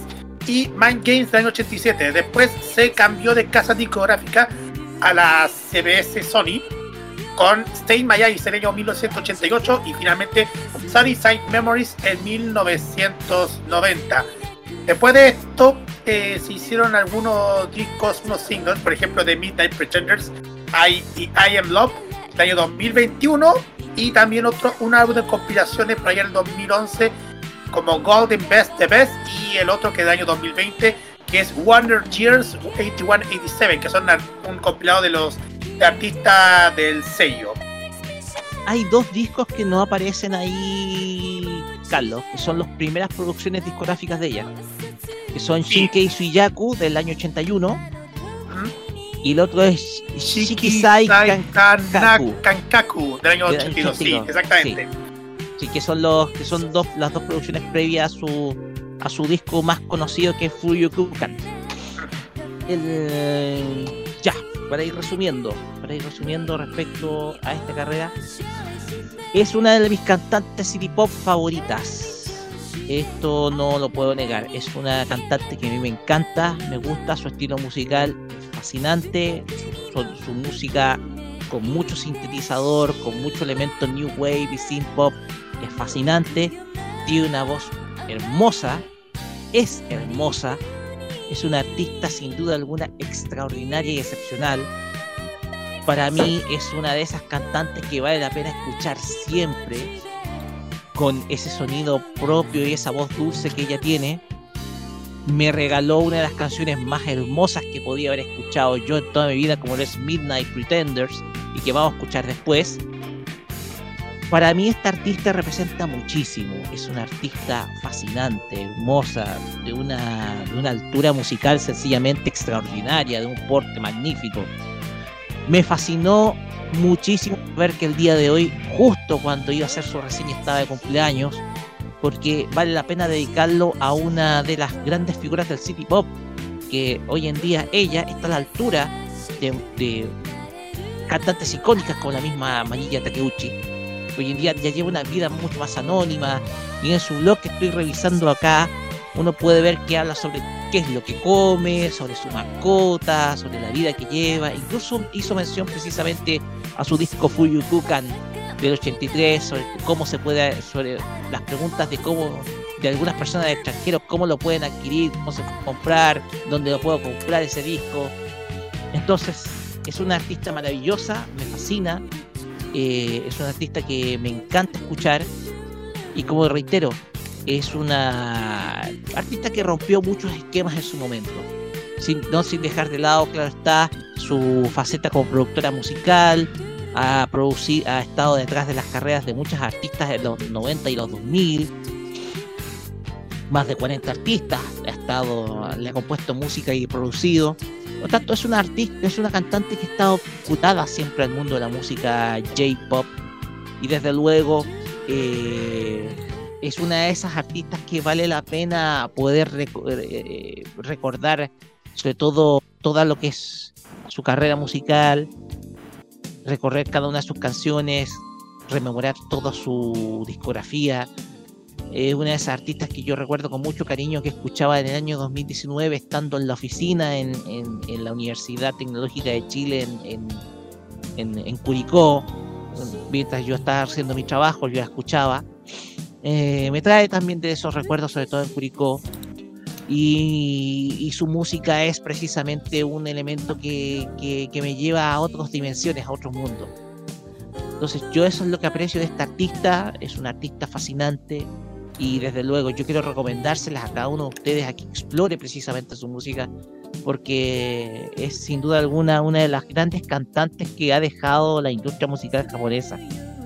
Es una artista que vale la pena escuchar y rememorar y desde luego es una de esas cantantes que, que, que son fascinantes y cuya historia sin duda alguna está vinculada precisamente a una música que desde, desde luego uno le gusta escuchar siempre, en cada momento. Así que no tengo mucho más que escribir. Eh, y respecto a esto, tal vez sea la última reseña City Pop, porque puede ser, puede haber cambios de sección en la próxima temporada, no lo sé. Eso es algo que yo tengo que hablar. Pero Eh. me encantaría, fíjate que a mí me encantaría en algún futuro que la reseña City Pop tenga su propio programa, igual como lo fue City Pop en el año 2020. Porque yo por esta música, yo hice ese programa con 28 eh, episodios, ese ciclo que iba los martes a las 9. Y desde luego me gustaría en algún momento resucitar precisamente, no sin dejar de lado y sin, de- y sin dejar ausente precisamente esta música acá en Farmacia Popular.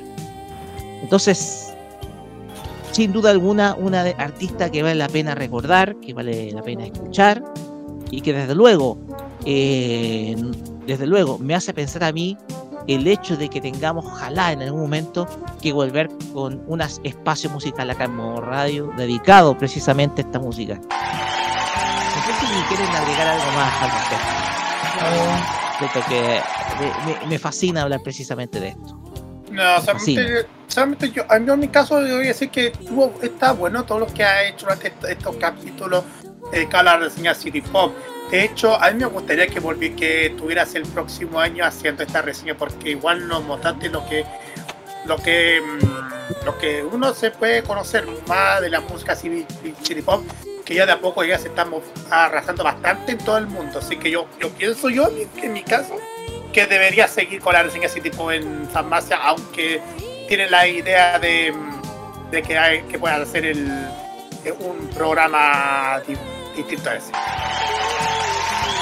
Gracias, Carlos. Han sido 34 artistas, si no me equivoco. Sí, 34, 35 pero son. Han sido muchísimos los que hemos repasado acá en la reseña.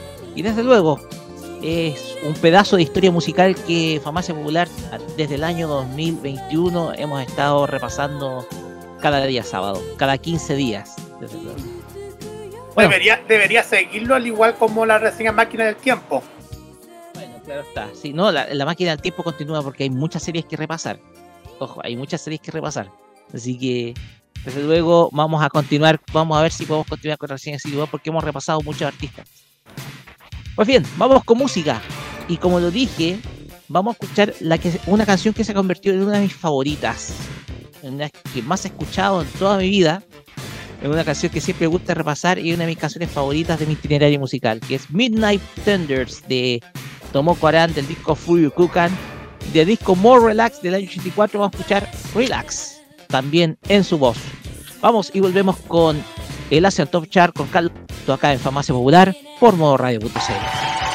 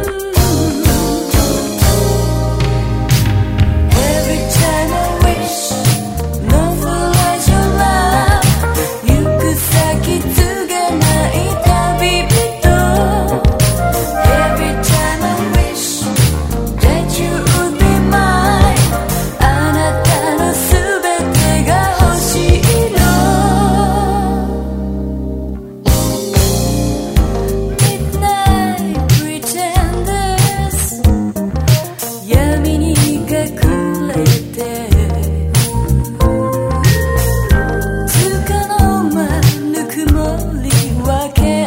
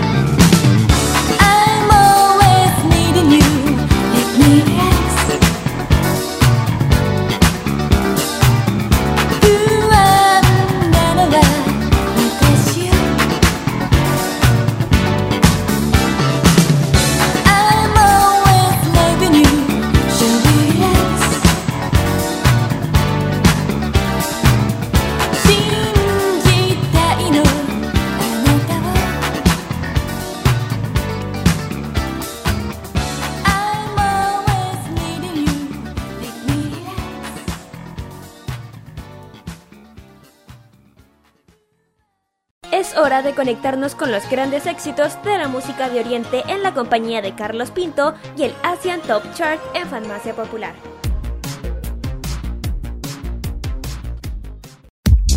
Esta semana vamos a meternos con los éxitos más escuchados en Japón según la lista de Billboard. Estos son los siguientes del 10 al 1. Bajando del octavo al décimo lugar se encuentra Mrs. Green Apple y este tema llamado Dance Hall. En el noveno lugar, Tani Yuki baja a dos posiciones con el tema WXY. También baja del quinto al octavo lugar la agrupación oficial Higedandis con el tema Mix Nuts.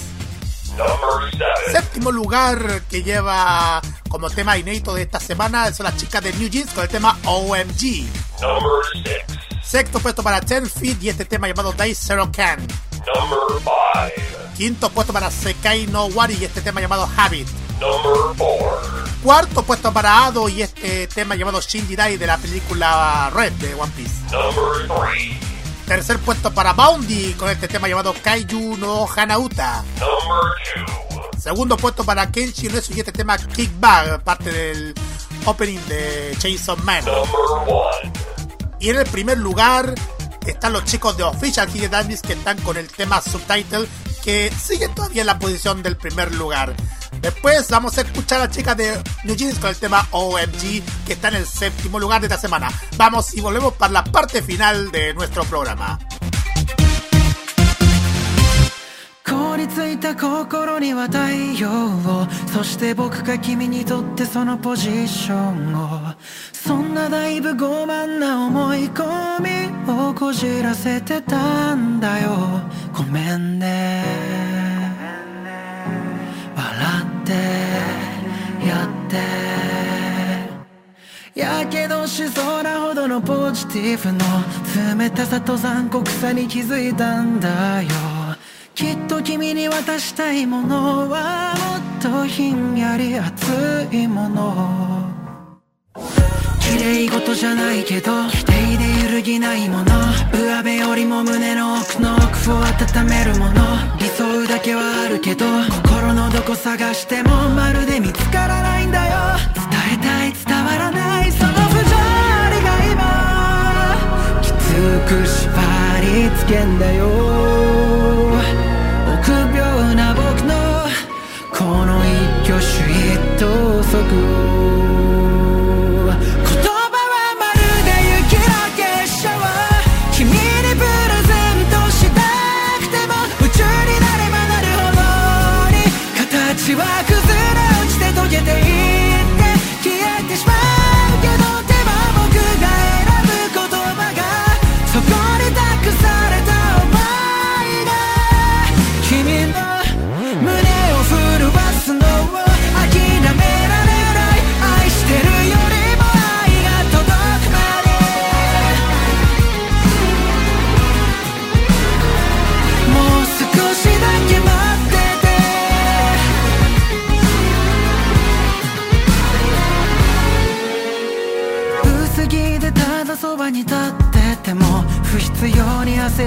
てしまう僕なんかもどうしたって生ぬるくて君を痛めつけてしまうのだろう。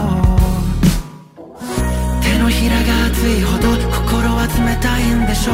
冗談でもそんな残酷なこと言わないでよ。別に言えばいいけど全人生をかけてもちゃんと覆さしてよ。救いたい救われたい。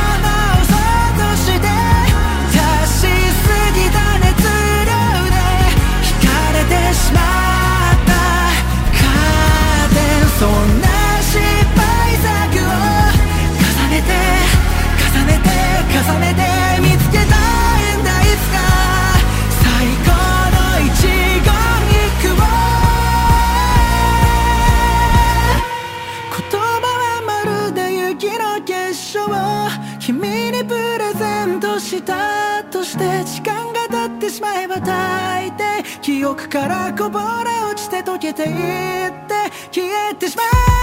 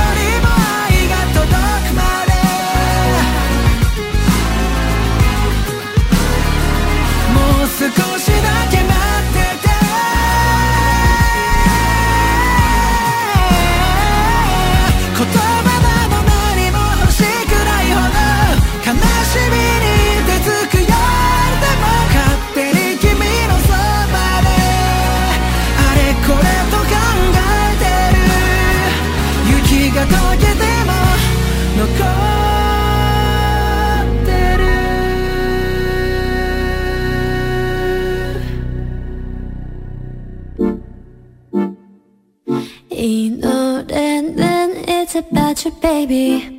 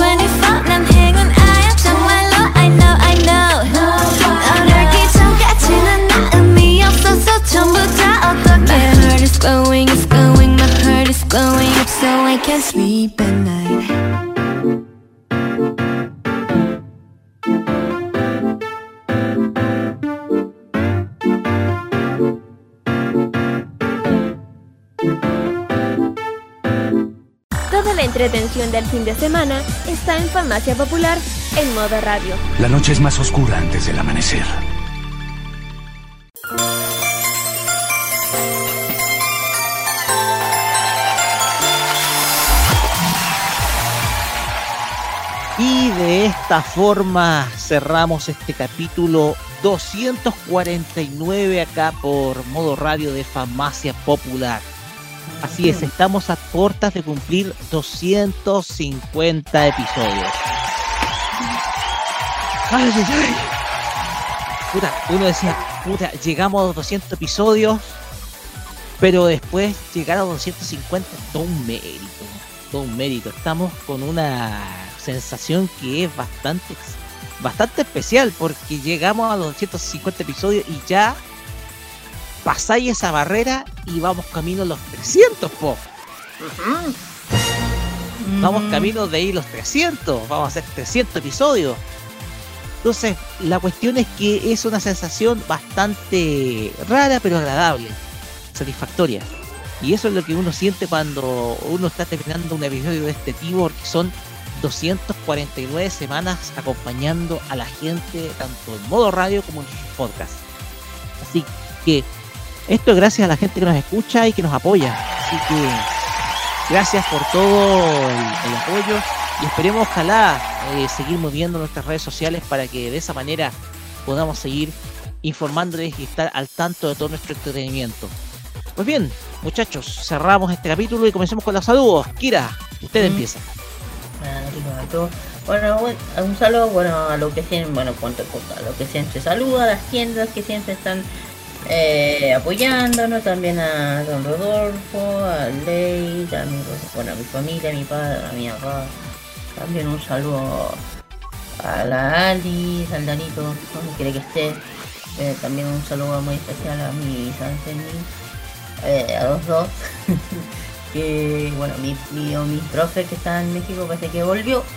Y yay, la otra semana empieza nuevamente mi ciclo de eh, cine coreano, así que así que cansar mira por tanto en mí ya estaba echando de menos, así que y, y a mi otro profe aquí en Seonhan le, le mando un saludo muy grande, le debo el regalito que le tengo, le se lo tengo que mandar y cansar mira por todo lo que nos enseña, paciencia y todo. Así que yo le tengo un cariño muy grande. De hecho, mandó una tarea y le escuché la voz. eh, después, le, después le voy a decir. Pero igual ahí mañana lo, lo veo. Porque igual tengo tenemos taller. Así que ahí mañana lo veré. Así que eso. Y bueno, todas las canciones del que vamos a escuchar. Eh, ah, verdad, y un saludo muy. Un saludo al Claudito y al Otaku. Que se cumplen 20 años de la Resident Evil, como dije. Que prácticamente podría decir que soy parte de eso, porque prácticamente toda la, o sea, sí, siempre iba a los sábados a ciclos, siempre iba a la Kodama, siempre lo veía. No me perdía ni un sábado, de hecho, gracias a ello. eh, me, me- ayudaron a integrarme más en este mundo del, del anime, el cosplay, el mundo friki y todo esto. Ah, y hasta hoy en día los sigo mirando, los sigo siguiendo a pesar de los años. Eh, pucha, ya lo dije, han subido unas fotos que a mí se me han caído se me ha ido el carnet. Así que de hecho se echa de menos la Resident, pero yo sé que pero en sus redes sociales en Instagram, así que les mando un saludo a los dos. Prácticamente 20 años más o menos, más o menos. Sí, O son más. 20 años. Son 20 años. Claro. Comenzó el 2003. Claro. 2003. Y desde entonces seguido y bueno, eh, y por otra parte, bueno, como dice bueno, el Claudio me dijo una cosa que me, hizo- sentir orgullosa, pero después le digo. Así que le, me- le debo, le- tengo pendiente de traerlo acá. Así que ya verán. Eso, y eso, y eso terminó. Y también todas las canciones que acabo de decir, las canciones del Chico tengo que para que ustedes no está bien en el Express. Desde las 5 hasta las 7 de la tarde, si desea un especial, no sé, Super Junior, NCT, no sé, Wanas, que viene, ya saben que el, concepto K-pop ya están empezando a volver nuevamente a nuestro país. No tienen que solamente que decir. Ajá. A ver, mi saludo como siempre a toda la gente que nos han acompañado durante el transcurso del, programa y también a los de Keimo también, eh, a mis compañeros de trabajo, familia, amigos, eh, a las comunidades que nos apoyan. A todos muchas gracias por todo el apoyo y Y nada, pues mm, para que ahí pasenlo bien durante este, este fin de semana, Rocket. Así es. Eh, de mi parte, mi saludo especial primero a, a, Valen, a Vale Crip, porque ha estado haciendo streamers, streaming bastante largos, eh, sobre todo en su cuenta de Twitch, y, y cumplí 11 meses de suscrito con, con ella. Hace poco, estamos cerca de cumplir un año de suscripción con Vale, y agradecerle por la buena onda, desde luego, y por supuesto que se cuide mucho porque igual hay, estos streaming estos streaming largos son bastante complicados la pueden pueden ser agotadores pero más que nada Sí. eh, que no más que nada para que no se sobreexija ya entonces yo mi cariño mi cari- cariño inmenso por ella porque ya son 11 meses con eh, 11 meses de suscripción de, de, eh, a su a su Twitch así que mi primer saludo a ella también un saludo a una cosplayer que conocí en Reddit que es el Une Cosplay quien también ha hecho bu- bonitos diseños bonitos diseños o sea muy buen trabajo sobre todo en de cosplay de Genshin Impact tanto también un saludo a ella y desde luego un saludo a la gente que nos escucha, sobre todo en el extranjero, sobre todo a la gente que me preguntó respecto a una de las noticias que hablamos. también eh, saludo cordial a Hugo Néstor Corea, Nicaragua, que nos escucha también toda la semana. Un saludo muy, pero muy especial a él. Y nada más. Eh, esperemos, esperemos, ojalá que tengamos una sorpresa la semana que viene. No se la hemos podido confirmar porque no queremos hacer ilusiones. Así que durante la semana que viene vamos a contar si tenemos invitado o no.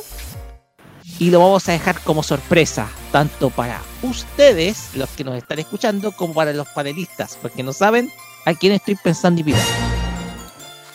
Así que esténse muy pero muy atentos eh, esta semana para ver si es que tenemos invitado o no para la semana que viene en nuestros 250 capítulos de Farmacia Popular. No, o si no se posterga para otro momento.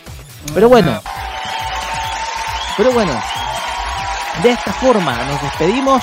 Recuerden, este capítulo se volverá a emitir el día de mañana a las 3 de la tarde, 15 horas, en eh, nuestra señal de modo radio.cl. Y por supuesto, si quieren revivirlo, eh, desde el lunes va a estar disponible el podcast para que lo vuelvan a escuchar. Y si quieren revivirlo prontamente, está nuestro Twitter en donde está albergado nuestro episodio. Pues bien, nos despedimos con este quinteto musical muy especial. Escuchen las voces. Megumi Hayashibara, Noriko Hidaka, Minami Takayama, Inoue Kuko y Rei Sakuma. ¿Saben quiénes son ellas? ¿Quiénes son ellas? En el orden respectivo son Ranma, Akane, Nabiki, Kazumi y Chanpu. Son las for- quienes forman esta agrupación musical llamada Doko, que es como una parodia a las Coco, eh, Carlos, a esta agrupación musical de idols japonesa, pero que deciden unirse las cinco para sacar diversos discos, de hecho sacaron tres discos en total, y nos regalan este tema que es uno de los openings de Rammy Medio, pero en su propia versión, la cual es Full of Mem, canción con la cual nos despedimos de esta farmacia popular, episodio 249, acá por y nos despedimos. Será hasta el próximo sábado con más entretenimiento friki. Recuerden siempre estar en la compañía de Modo Radio, sobre todo con nuestra música y nuestros programas. Muy buenas noches, muchas gracias y que tengan un gran día domingo. Chao, chao. Cuídense, nos vemos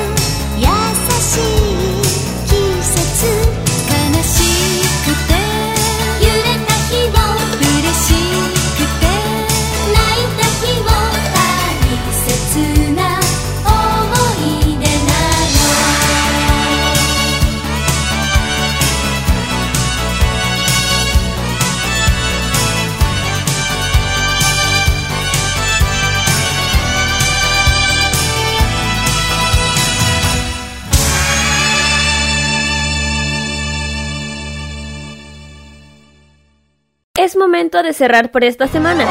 Se acabó. Todo, todo, todillo. De aquí a ser feliz. Pero no te preocupes.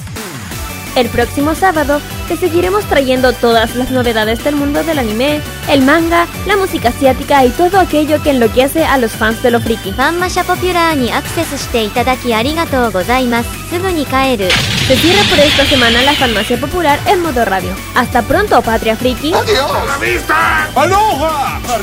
Adiós. Adiós todo el mundo. Nos vemos. Sayonara, maestro. Hasta luego. Adiós. ¡Ahí se ven! Adiós. Amor. ¡Hasta nunca, pueblo Ramón!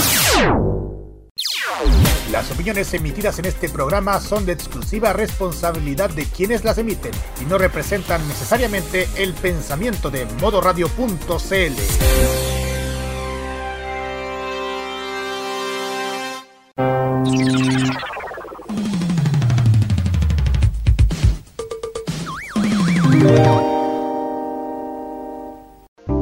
Que en este año nuevo 2023 solo existan los buenos deseos.